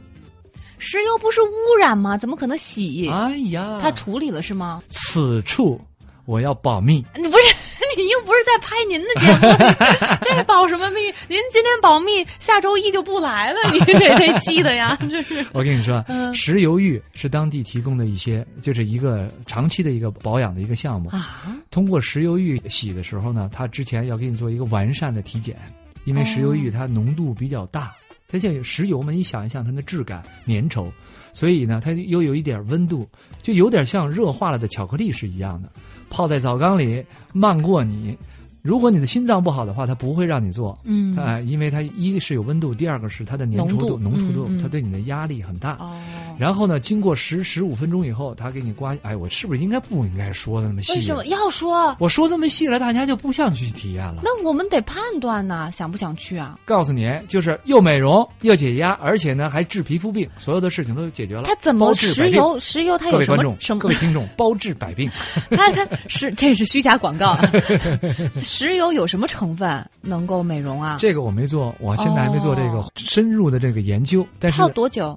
十到十五分钟。对对不起，但是什么？嗯但是嗯我会做这个的，可是 但是吧，那是可是可是呢，这是当地已经流传下来很很多年的，因为当地的这个疗养所很多地方都会挂这个传统的这个画儿因为这个石油治病这件事情，已经到现在已经不是一千年还是两千年还是三千年的事情了。包治百病。啊，不是包治百病，哦哦。只是一些皮肤病啊，尤其是皮肤病啊，防止感染啊。我倒是听说过疗养旅游这种说法，嗯嗯，但是没想到石油浴吧，完全没想到因为都觉得石油应该是要远离皮肤的，嗯，它不是那种真正的这种化工产品的石油。嗯，它是有过加工的，我还特意问过他们加工没有，嗯他们说没有太多的加工。嗯，所以原油哇，那好值钱，贵吧？不是啊，我们其实对石油是有一种曲解的。人类使炒起来的人类使用石油的这个历史真的是几千年的历史，啊？燃烧它，然后像刚才说药用，这都是已经很长时间了。好开眼界哦！到那儿更大开眼界，这是一个，所以这边是阿塞拜疆的石油浴，是是。这是中东的那种风格的。嗯，然后呢是呃是阿拉伯，因为他说阿拉伯语、哦阿拉伯风格，哦哦阿拉伯然后风格的。呃过了另外一个地方，现在正跟他还有一些领土冲突啊，或者什么样的冲突啊，所以我们不能直接到达的一个国家、嗯叫亚美尼亚。嗯，我们要经过这两个中间的一个国家啊，来进行一个中间的一个调节，嗯因为他们俩之间现在还闹矛盾，哎，所以不能直飞危险吧？不危险哦，不危险已经现在是和平状态哦了。但是问题是很长时间的问题，临近嘛，所以我们想一想，这个啊啊呃呃发生一点这个口角很正常。那我们就会到呃格鲁吉亚，嗯，格鲁吉亚一到了以后，你发现真的是不一样，山呀水呀那么宁静，然后人也非常的好，旅游业也非常的成熟，嗯。而且美食非常符合我们中国人的口味。啊，真的啊？哎，是哎，我我我想问一下，是不是我们现在很多朋友都特别喜欢，比如说德国啤酒加上大肘子和酸菜呀、我还好哎，你还好是吧？嗯。但是很多的我们国内，你想想这个名字，你都觉得哎比较接近我们的饮食的这种状态、啊。男生爱这样，对。嗯，然后你要到了格鲁吉亚，你会发现接近于这样的一个全都是这种。不，全都是。啊但是接近于这样，就是我不太爱吃太重的东西，可以啊，你可以吃一些蔬菜或者沙拉也要，对对对。毕竟是西方的这种饮食的这种文化，但是就是整个的做菜的这种方式和方法，很接近于我们东方人的这种呃品味了。嗯 OK，那很好，所以吃也会吃的很习惯，品酒之旅，当地的红酒，嗯。啊、也很多年，嗯。也非常著名。举个例子，经常会说斯大林的故乡就是格鲁吉亚，斯大林是格鲁吉亚人，所以斯大林喜欢喝的这个红酒啊，基本上都是他家乡的这些呃名牌红酒，所以品酒之旅在当地非常的重要，非常的重要。整个的这种田园风光，而且呢，我说的那高山雪山，呃，然后呢，还有一些最最著名的就是你能看到整个当初的基督教在这个地方它是怎么样传播的，嗯。一些的非常非常老的公元十四世纪的一个小的一个呃修道院，嗯。呃，那种古朴的那种风格，嗯。大石头建的，还有一些小的这些钟楼，这项场景就在那云端的高山上，非常的美。重点是人少，哦，对了，忘了这个了，人非常非常的少我不，知道这个没有人跟你去争。我去年您十一在国内吗？嗯，看那个新闻了吗？去年十一，各个景点全都是人头，嗯，人头攒动，什么都看不见，啊全都看到人脑袋，好啊，好什么呀？多有人情味啊，那不这问题是，对吧？有人情味啊，但？我们过去不是要闻情 人情味儿的，是要不要去玩的闻人情味对，哎太痛苦了。所以就是信息非常非常有价值，对，很有价值，真的很有价值。大家可以真的认真的好好参考一下。我预计说，可能在十一的时候，您会接到我在泡石油浴的时候给您打来的电话。太棒了，是吧？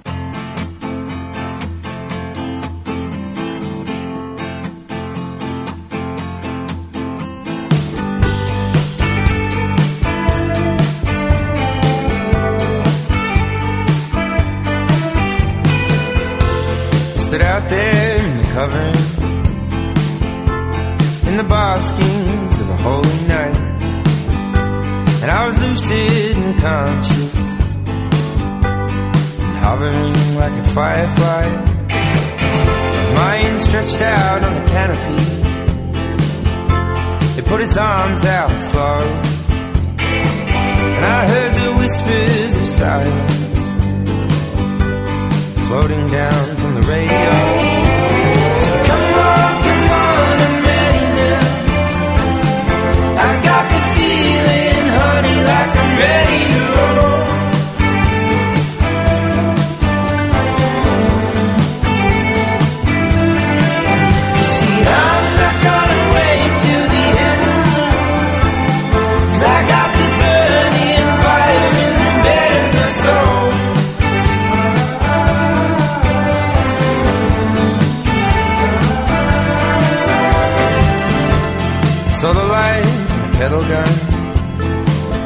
Sixteen days under a southern sun. And there were times when I thought that I wouldn't mind it if I lost my mind out there. You wouldn't believe me if I told you so. The things I saw were enough to make the man in me,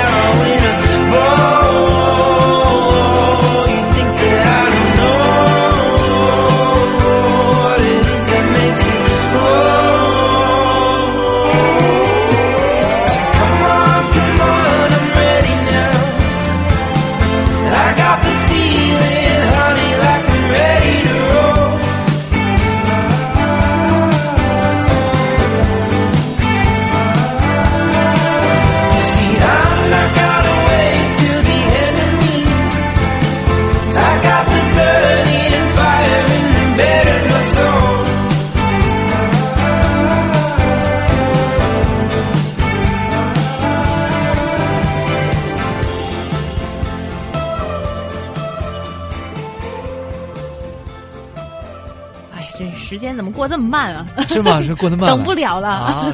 对，，好想知道第三个国家是呃，西亚美尼亚。呃，亚亚美尼亚美尼亚，我怎么老说错对对对，亚美尼亚。就我刚刚跟阿泽老师聊的时候，我还说说的这几个国家真的不怕笑话啊，就是平时真的没接触到过，只是在奥运会开幕式的时候，运动员入场听过外面喊他们国家的名字才名才对，真的是这样对。但这一次听阿瑟老师讲，很近，就而且很好奇，哎，很近很近。嗯其实我觉得，只是我们可能刚开始的注意力放在了那些发达的国家，嗯或者放在了那些呃，我们觉得我们能承受的，呃不，比如说我们觉得服务也好啊，嗯价格也便宜啊，这样的一个周边的地区。嗯嗯，但是实际上，随着我们国人，就像你刚才说的，这地方我们的国人也很多，那地方国人很多，我们的触角可能要去更多的一些地方。所以我觉得有的时候，我不光是什么拍节目啊、做传播呀、有的时候可能也是一个旅游侦探哈、嗯，给大家去探一探路哈。多好，真的！而且您有又有经验，又有自己的，就是知道哪些东西怎么好，嗯大家会不会喜欢，就先帮我们多走一走。对，走了地方多了以后，我真的是可以替大家去权衡一些。对你刚才说的这个亚美尼亚，对，我觉得建议大家之所以去，就是因为他们三个特别紧凑，嗯一次去吧，你差不多花一个十天到十、呃两周的时间是充分的就可以，三个地方都可以全。可以去了，而且这个它的这个差异性，我敢保证是根深蒂固的、鲜明的留在你的印象当中，因为太不同了。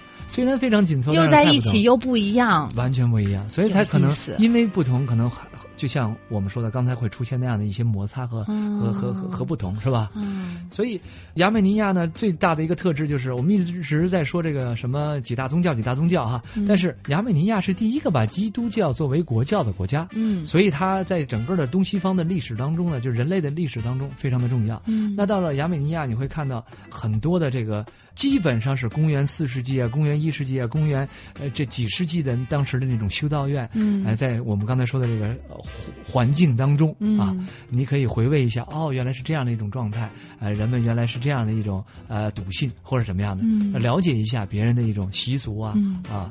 我觉得这个是一个，另外一个就是还是要说到吃，这三个地方的吃完全不一样。阿拉伯风情呢，比如说像这巴库这样的哈，阿塞拜疆的这个首都，也就是我们说现在我们提到的中东，马上就想到了迪拜是吧？嗯，那么人人间的这个富的流油啊，富的流油。嗯但是在十九世纪的时候，一提到这样的一个地方，不是迪拜，因为那迪拜那个时候还没有，迪拜是一九六六年之后才发展起来的。但是，十九世纪一提到像迪拜，如今现在我们说到迪拜的这样的地方，是巴库，嗯是阿塞拜疆。的首都，哎，嗯对，嗯就是阿塞拜疆这个地方才才是富的流油的地方。哦到今天我们也能看到，富的流油可以洗澡吗？对。哎，那嗯，这三个地方都还不贵，不贵。还挺便宜的。我觉得要如果是正常的，我们要是待两周的话，我觉得一个人的人均价格应该在一万五能做得下来。两周加上那哎，个来回的机票，你的加上来回机票啊没错，没错。我住宿也是住的很好的，嗯，提不上很好，最起码是星级三星级。再加上导游费、吃路费，对，我觉得要如果是团队的话，呃，十二个人左右的话，我觉得应该这个价格能做得出来十二个人啊。我们都是三四个人，三四个人，你是再再稍微乘乘一点，因为我觉得可能是是不是你们的车辆不车辆，你要租是一样的车啊。三四个人是吧？你三四个人租一个小的那种旅行车不就行了？对不是大巴了是吧？不租大巴，我觉得现在这个自由行直接跟旅行社对接，应该是可以没有问题的吧？应该没有问题的吧？真可以调查，包括那个石油浴啊。那当然是包括了石油浴那个地方，开车还挺远的，我记得。石油概有浴大概多少？钱啊？我忘了，你别老问我钱，咱没好概念。哦，对对对对对，开车要三四个小时。你刚才一说钱，我就开始算算算，还哦是算不出来。好，那从从这儿去跟钱没关系，好就是喜欢。是从这儿去那儿呢，要多远？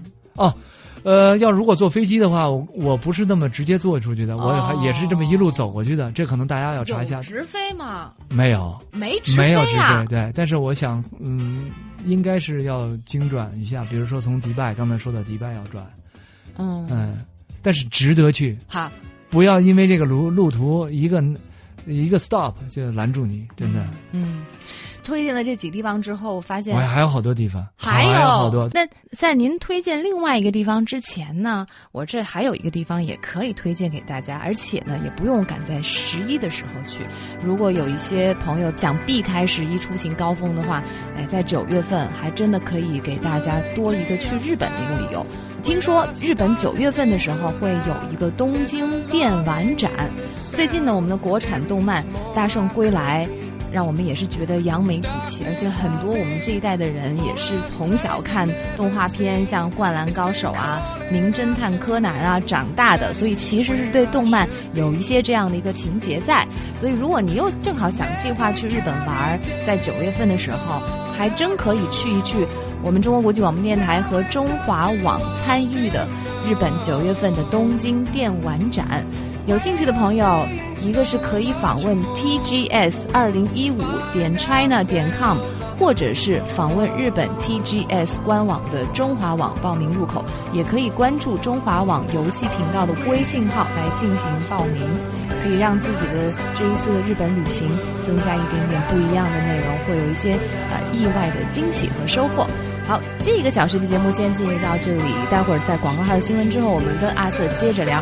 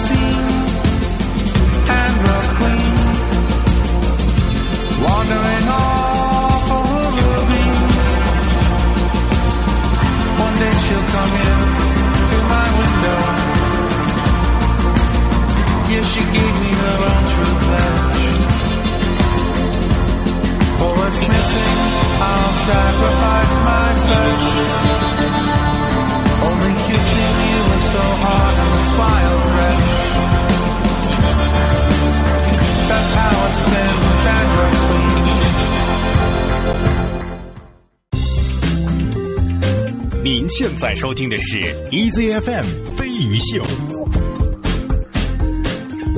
好，欢迎继续收听。这个我们稍微的忍痛割爱一下吧。不让说了。不是不是，就是推荐去十一的那个地方嘛。对对别啊，这刚这礼拜五，八月份，希望阿瑟老师能能多来，特别好的证明了你不是随便自诩为一个准环球旅行家，你是真的 准环球旅行家，你是真的去了很多的地方，嗯因为你这一讲出来的这些地方，不是我们就旅行社推的那些地方或者看其他节目所去的地方。但是我相信这些点都会火起来的，哦真的啊，真的真的，所以我们得赶紧要去。呃，对对对，嗯。也把自己的这种旅行经历，对，以后跟别人分享一下。是，就这才是个性呢，都去大家都去的地方，那这也没是共性。劲，那就就什么时候都能去嘛。哎，好，现在大家如果要看到阿瑟老师的旅行的话，环球的旅行阿。瑟就好，阿瑟就好。好，大家可以通过旅游卫视每周一、二、三、五晚上是二十三点钟，可以看见阿瑟跟着大家一起去环球旅行，走遍全世界这样的一个视频节目。OK，在这个节目当中呢，阿瑟有一个口号吧，算是口号吧。嗯对，这有一句话是反复出现过啊，我发现了。对，为相同的生命做不同的诠释，哇，这是在片花的时候有经常出现。啊呃，为什么要把这句话专门给滴露出来？这句话非常喜欢嗯，啊，相同的生命，对，因为相同的生命，你我都是一样的，我们都是一条生命，嗯，是吧？嗯呃，从生到死这样的一个过程。嗯我记得叔本华曾经说过，呃，人生就是一场旅行，嗯。人生就是一场旅行，Life is a journey。嗯。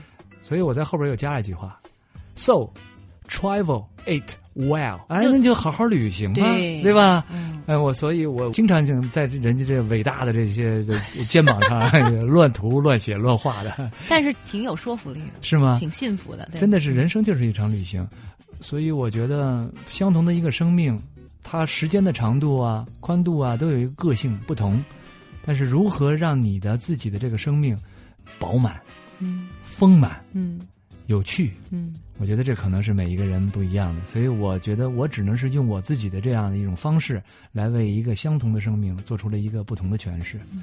嗯、我一直在说，其实，嗯、人生就是一种经历。嗯。哎，你无论怎么样，你就是一种经历。有没有碰到过、嗯呃，在旅途中跟你做着同样事情的人太多了，啊？很多这样的人。我我曾经在，我到现在也是是会员，就是我在美国有一个入了一个俱乐部。哦，这个俱乐部呢是什么个要求呢？就是大家呀必须得是你去过一百个国家以上，你有多少钱没用，你有多少这个家产没用，人家有时间去啊、对你有多少这个博士称号或者什么教育呃没用，但是你得有一百个国家。有多少会员？呃，这个会员在全世界一共呢，现在是全世界，刚刚嗯、去年刚刚是英国了呃统计，不，他每年都统计，嗯。呃，大概有六十年六十多年的历史的这个会员，哦，呃，这俱乐部到到现在为止是两千多名会员。所以，算是比较全的嘛。算是比较全的。基。本上这个数字就可以代表事实上的呃，事实上应该是大于这个数字，因为其他的国家有的人可能没有加入在还不知道这个，对对对，嗯，呃，两千多名会员，两千多个人，呃两千多个人。去过全世界一百多个国家，那每个人都是去过一百个以上的，至少。哎，嗯一百个以上的地方。对。我虽然不是咱们中国第一个走过了一百个的，但是我是第一个加入啊加入的这会员。哦，对，我是第一个。哪些国家最多？像你说是去过地方最多的美国，美国的会员去过世界最多的、啊最多，对。不是说美国人觉得是美国就是全世界吗？啊，对对对，但是美国人走的地方比较多，也可能跟这个发达程度。呃，这个这个会它原来就是在美国成立的有关系。哦，哎，还有德国，德国走过的人比较多。哇。哎，呃，很有趣的就是走遍了全部的世界的，呃，光在这个俱乐部里边大概有二十多，走遍，走遍了，但是还没有一个是中国人。没人敢这么说走遍吧？我你而且我看到他们的地图，因为他们岁数都很大，我去开会的时候，这些人都七十岁左右，都是头发两鬓苍苍了，他们现在还在还在走。哦但是呢，有一个人给我印象最深，他说：“阿瑟，你走是用什么方式？”嗯他觉得我很好奇，中国人有这样的一个小伙子，嗯我跟他们比是小伙子，你知道？嗯嗯呃，所以呢，他就是说，哎，你你用什么样的方式来走？嗯我就跟他说，我就一个一个跟收集树木一样的，我说嗯 collection 就是这样的收集一样。他说不行，嗯等你走的地方多了以后，你一定要深入的走。他说：“你看我，我非常喜欢你们东方，比如说我喜欢日本，嗯我就去过一百多次，哦，一百多次日本啊。还有包括女性的，嗯我刚才跟你说分享女性的这些经历，就是因为我们那里边有一个英国的会员，这女她是英国分部的一个？女性不少，但是这个英国的会员她之所以吸引我，就是她完全是以单打独斗的 solo travel 一个人的形式，而且女版阿瑟呀！不是人家人家比我走的地方多，她走了两百个多的地方。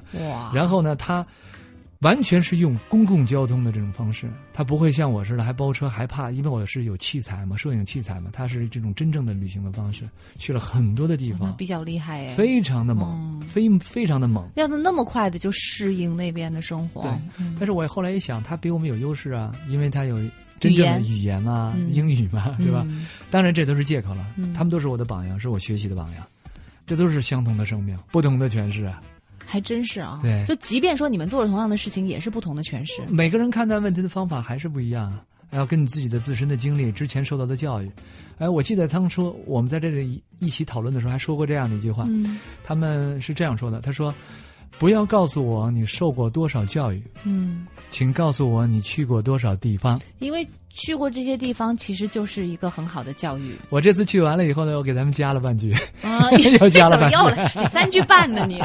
我说，不要告诉我你去过多少地方，要告诉我你如何看待这个世界。哦，哎，大家都非常喜欢，说这小伙子不错，每次都点睛了，这个。那你是用中文说的吗？用英文。啊，用而且我还我入入会的时候，大家给我做了一个仪式，因为哦正好去年的时候是六十年大庆，又有第一个中国的会员加入，所以呢，他们给我做了一个 very special 的这么一个一个 party。嗯我们在一个游轮上包了一个游轮，对这些素未平生、从来没见过的人，嗯只是因为你跟他们一样的爱好，就聚集在一起，为你而庆祝，因为你也喜欢旅行。嗯当时我真的非常感动。就是眼泪就是强按住，你别让人感觉到你咋啥都没见过这中国人是吧？我们都是这样，很平常的。嗯所以，我真的感觉就是特别特别的激动。我头一天很晚睡，我写了一个长的，还是英文的，嗯英文的诗啊，表达我的心情。大概的意思就是，有人说，to be or not to be，沙翁。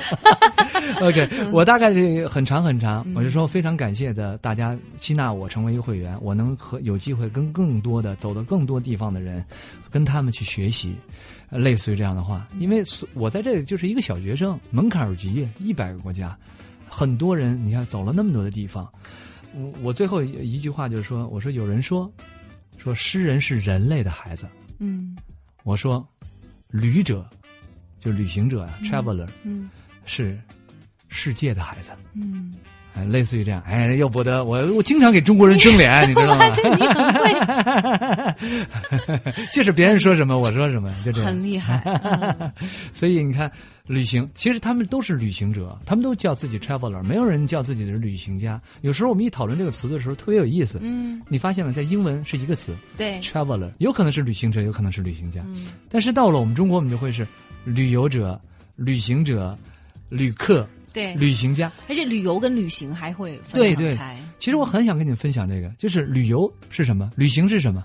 待会儿说，我也 碰巧我也很想聊这个。真的吗？是你在节目里面也讲到旅行家和旅行者，他其实是有区别的，对而且还讲到了一个您本人也比较崇拜和尊敬的一个先辈，先辈一个前辈，前辈旅行家的一个。前辈对对对对对，你想那几百年前就已经有这样的人了，在那样的一个时候做出这样的事情，还是真挺让人能够刮目相看和非常崇敬的。嗯今天我们每个人不是在路上，就是坐在办公室里头，嗯在钢筋水泥的城市里头，来听阿瑟来诠释自己跟大家一样的一个生命，没错还是觉得这反差挺大的，是吗？对鸟语花香的感觉。我我想要重活自己的人生了都。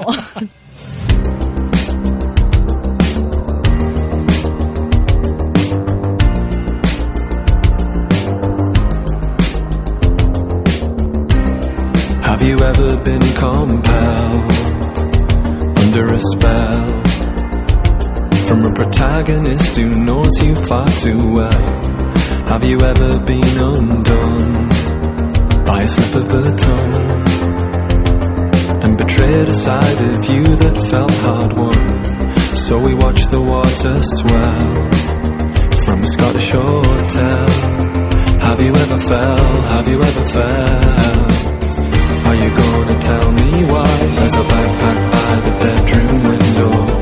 It's a pack of Everything has to reach a peak sometime. Tell me why? There's a map laid flat on the bedside table. It's a pack of lies. It's not a peak, it's a plateau.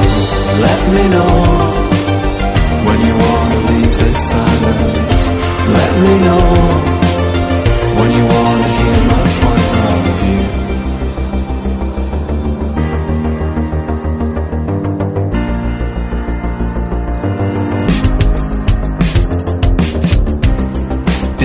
Observation lounge, couples ready to pounce. But there's a reticence from treading icy ground. So we watch the water swell from a Scottish hotel. Have you ever fell? Have you ever fell? Are you gonna tell me why? There's a backpack by the bedroom window. It's a pack of lies. Everything has to reach a peak sometime. Tell me why? There's a map laying flat on the bedside table. It's a pack of lies.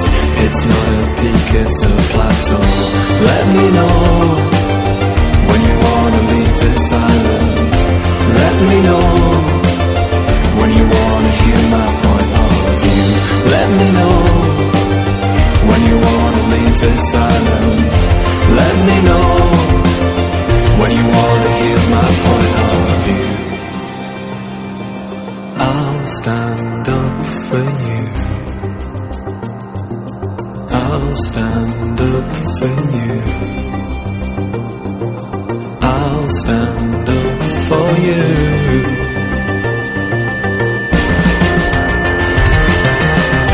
I will act as a semaphore. Guide you to a perfect landing. I will act as a distant shore. I will live to be the last man standing to you. I will act as a semaphore. I will guide you to a perfect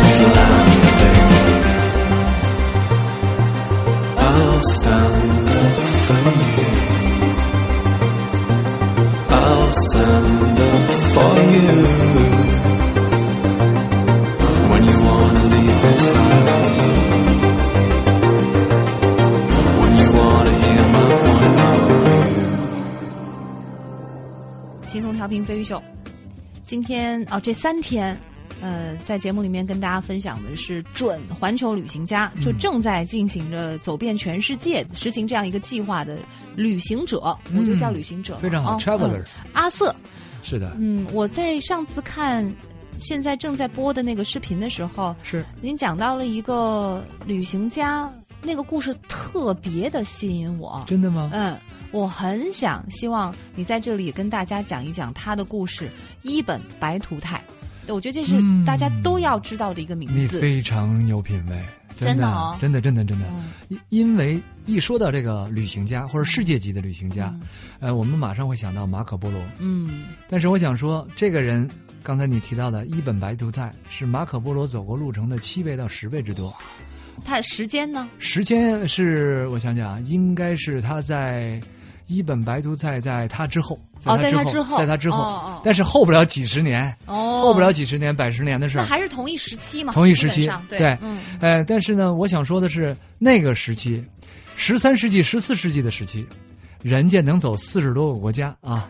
我想一想，这个，而且呢，还到过我们中国，到过泉州待过一段时间，特别牛，呃我听到这个我都傻了。也去过北欧，也去过地中海所有阿拉伯呃地区覆盖的所有的国家。对，但是我想问你一个问题：嗯为什么一说到这些顶尖级的这个旅行家，我们会说到马可波罗能走这么漫长，从威尼斯最后上到陆路，完了以后走到了我们中国？嗯你想没想为什么会那个时间段出现了他？同样是出现了从摩洛哥出发的这么一个一本白图泰。哦，这个就要从历史啊、什么经济啊、政治的角度来说了吧？对，那个时候是是都没有战争的和平时代，然后大家就开始发展贸易交流。哎呀，厉害！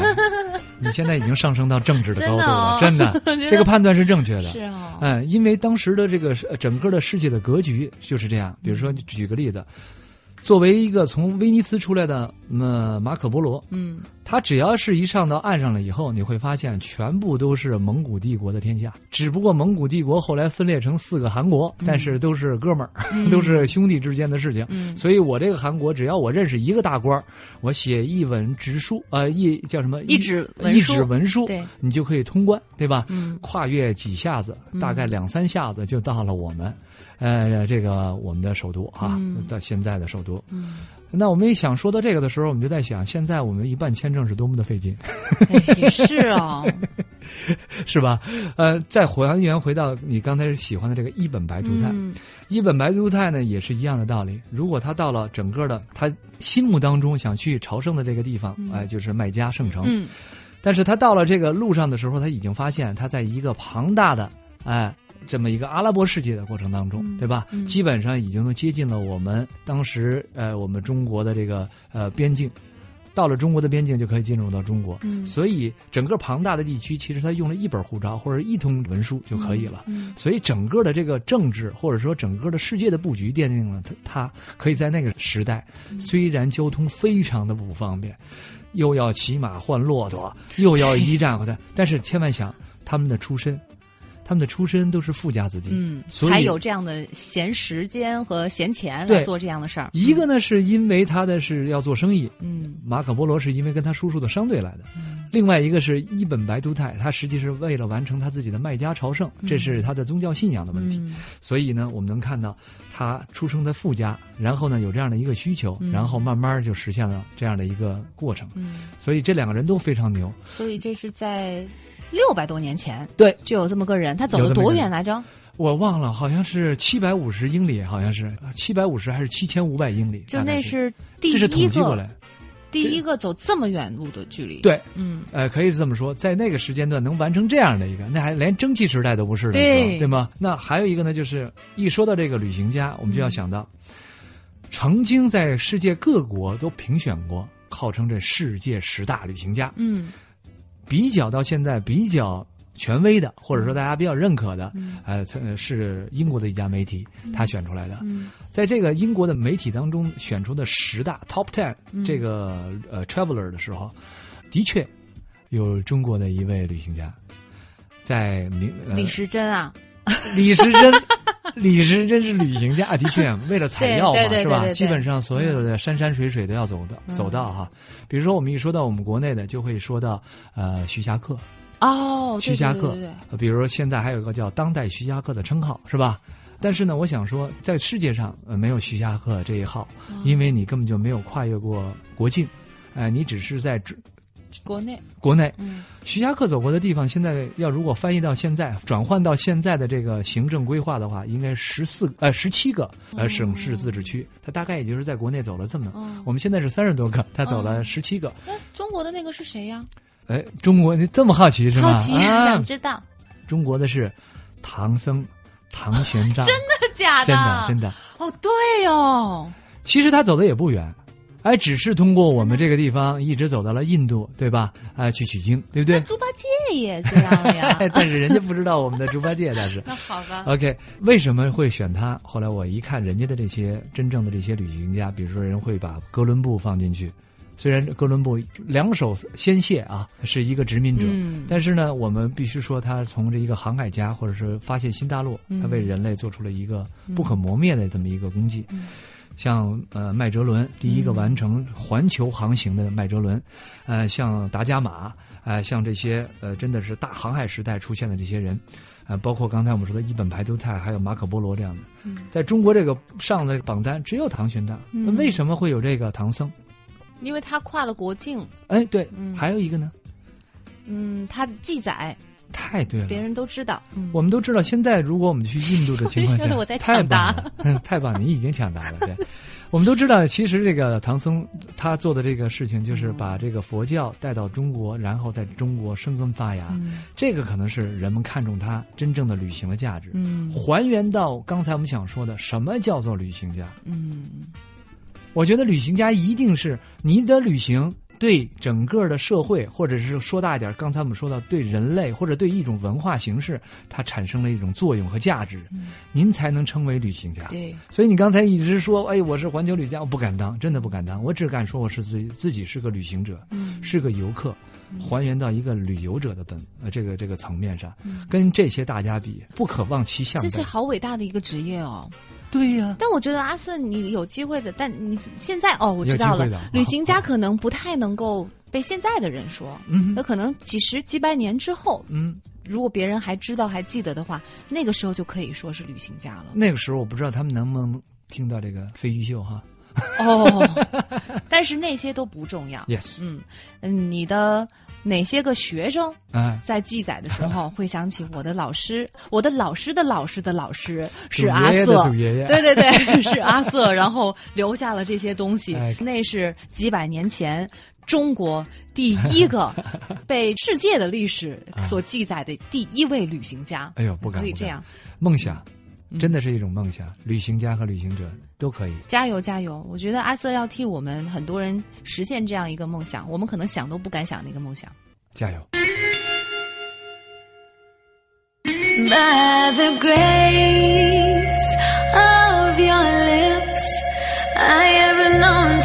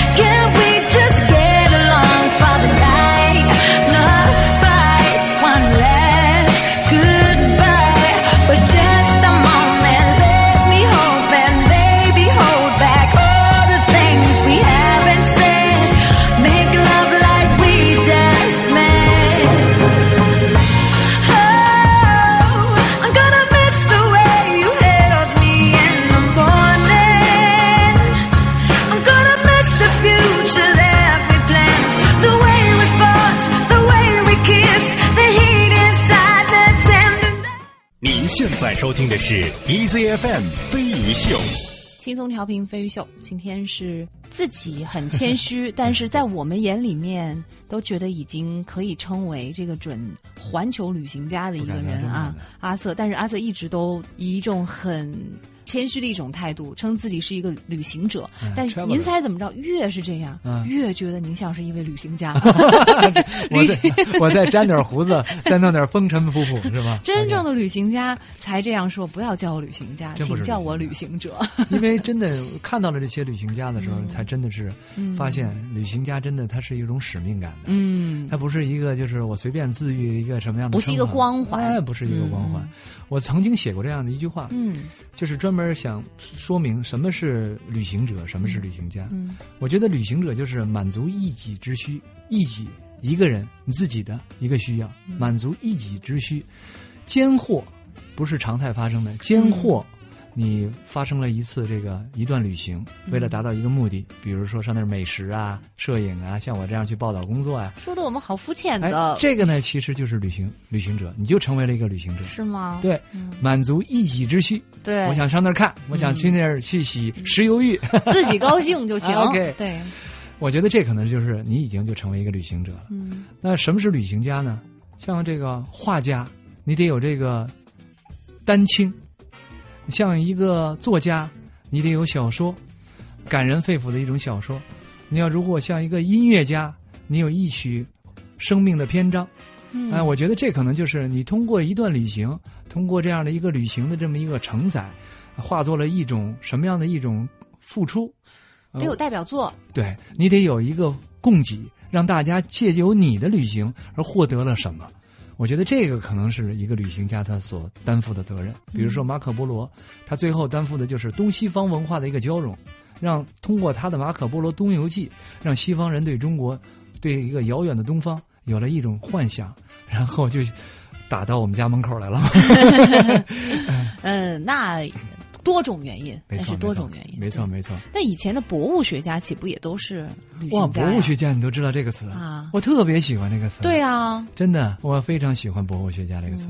跟博物学家在一起，你一下子跨掉了什么植物学和动物学，呃，还有像什么矿物学，特别伟大的人。真的真的。但是在国内真的很少，国内现在吗？嗯，现在没有了，没有博物学家吗？现在没有博物学家。啊，没去研究过。我觉得像是西方世界现在也没有博物学家，因为他是还有还有还有因为现在就是分的好细了都嗯。我再跟你说一个，嗯你可以再去查一个东西，就是我们刚才说到的这个博物学家。嗯如果大家要去看一个片子的话，他叫《爱登堡爵士》。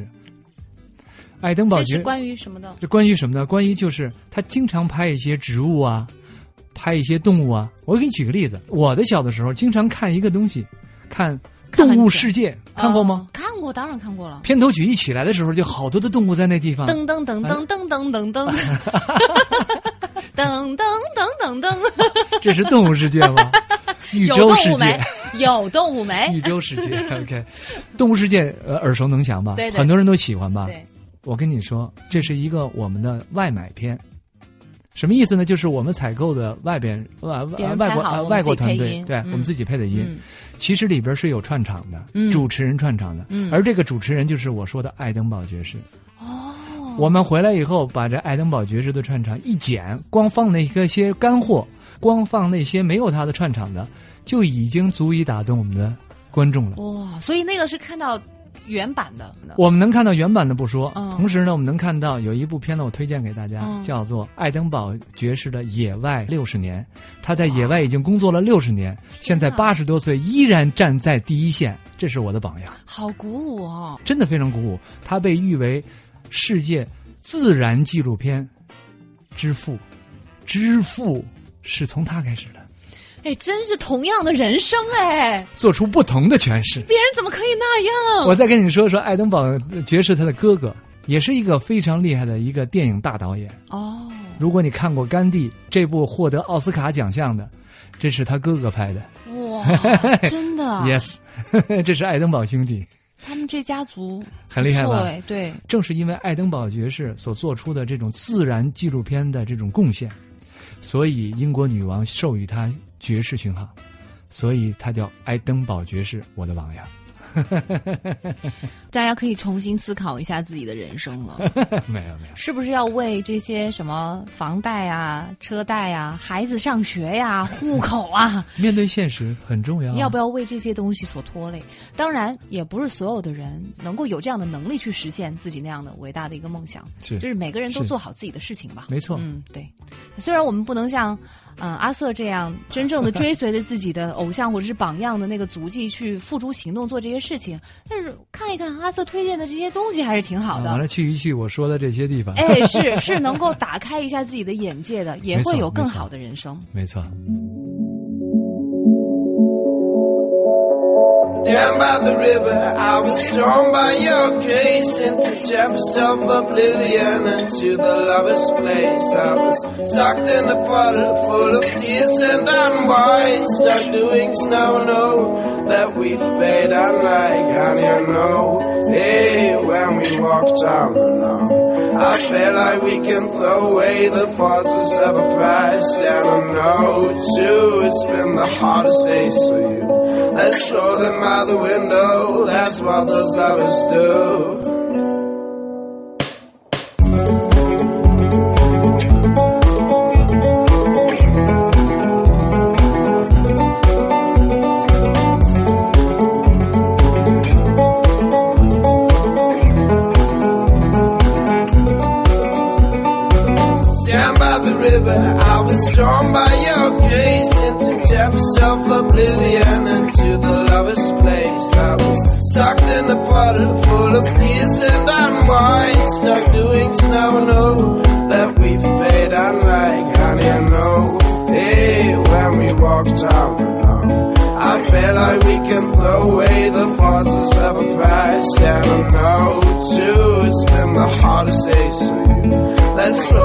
by the window. That's stew.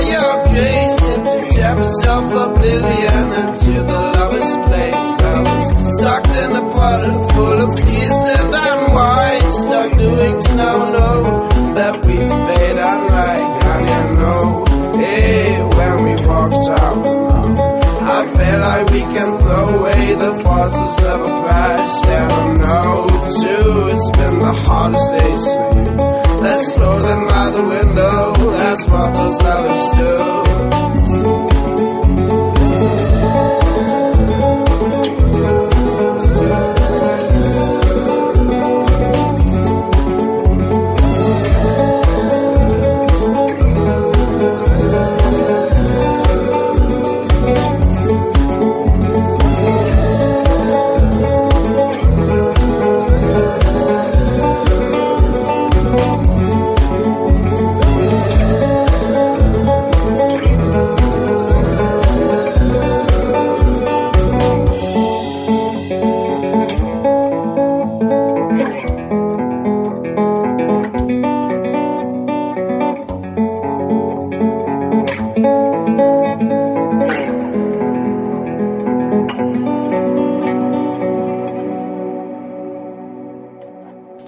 知不觉，嗯，咱们这三天的节目也像是一次旅行一样哦。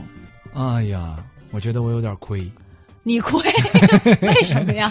因为我这投入这么多的时间、精力、人力、财力、物力，我走了这么多地方，哎呀，就让你这样的，就给我分享了呀。但是 但是会有更多的人去看你的走遍全世界，真的吗？你会影响到更多的人。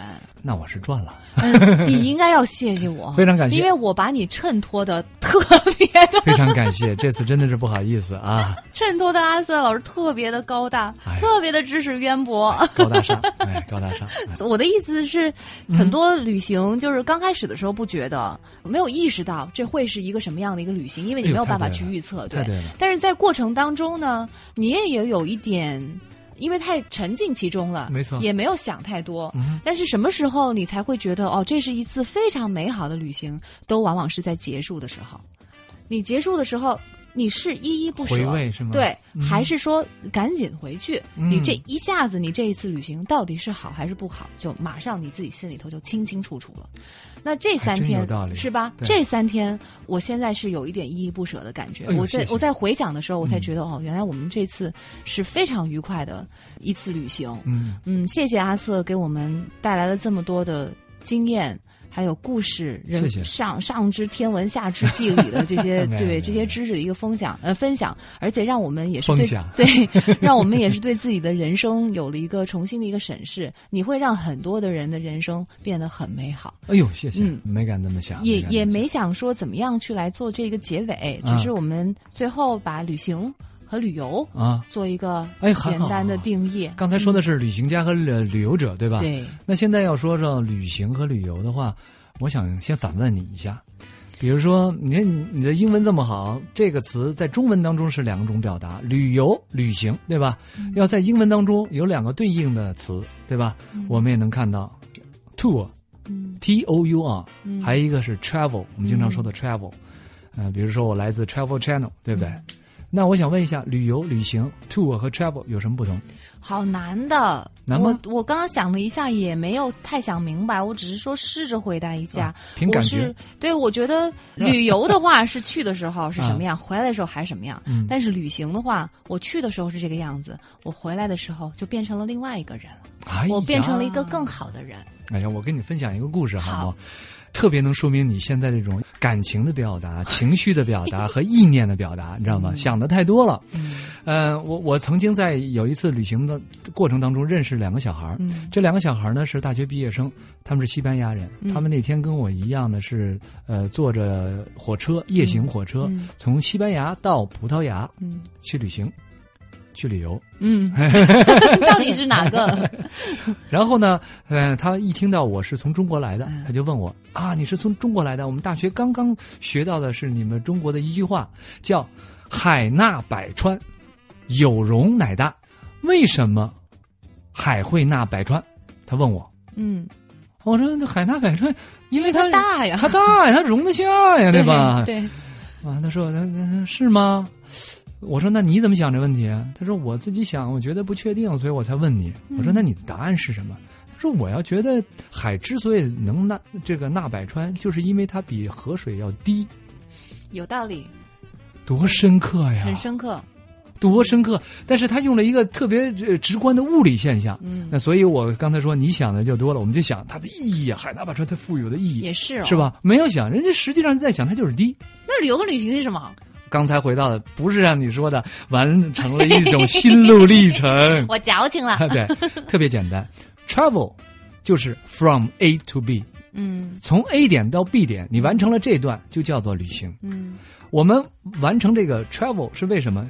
有很多的目的，比如说求学，嗯。比如说去做生意，嗯。比如说呃去我去看东西。嗯。当你要看东西，比如说去观光的情况下，它就变成了另外一种方式，就像我们说的 tour。啊，你是玩功能性的。对，呃不，它你的目的，嗯你真正旅行是为了有一个目的，哦对吧？destination，你的目的地嘛，你的目的是什么？OK，我们再说 tour，tour 一个词是什么？它的字根的意思特别简单，它的字根的意思呢是来自一个希腊语，嗯，是围绕着一个半径来做运动。其实呢，就是圆点和啊圆周之间来做一个运动，那最后被简约成什么呢？就是你从你的常驻地到目的地，然后再返回到你的常住地，嗯。这个是这个一个往复的这个动作，这个呢就叫做 tour，哦。围绕着一个中心点做了这么样一个往复的一个来回，这叫做 tour。很简单的一件事情，所以我没必要给它赋予什么啊。我们的旅游就是走马观花、轻描淡写，呃，我们的旅行是心路的历程，不是那么。我变成了另外一个人，好变吧？我非常想借用一个歌德的一句话跟大家分享旅游和旅行。嗯歌德是这么说的：歌德是说 tour 就是说旅游、t o u r is a travel。tour 是一段旅行，对吧？嗯 For 为了什么？嗯 For pleasure 是为了一种情趣，是为了一种高兴，是为了一种情致，一种愉快。所以 tour is a travel for pleasure。所以阿瑟是一个地理、历史，有时候还政治，刚刚是英文双语老师。哎呦，还双语啊！谢谢阿瑟老师，不客气嗯不客气以后真的一定要常来。知道您忙，但是偶尔回到北京的时候是，不是特别忙的时候 OK 记得来我们这儿。好然后咱们约好了明年春天去植物园。好的，好的，好的，嗯好的。对，倾听是真的老师们讲讲植物的故事。植物的嗯故事。谢谢阿瑟，谢谢。非常感谢大家。想要更多的知道阿瑟都去了哪些地方，每周的一二三五晚上十一点钟，旅游卫视就能够看到阿瑟老师的旅游日记。嗯敬请关注，谢谢谢，谢谢。There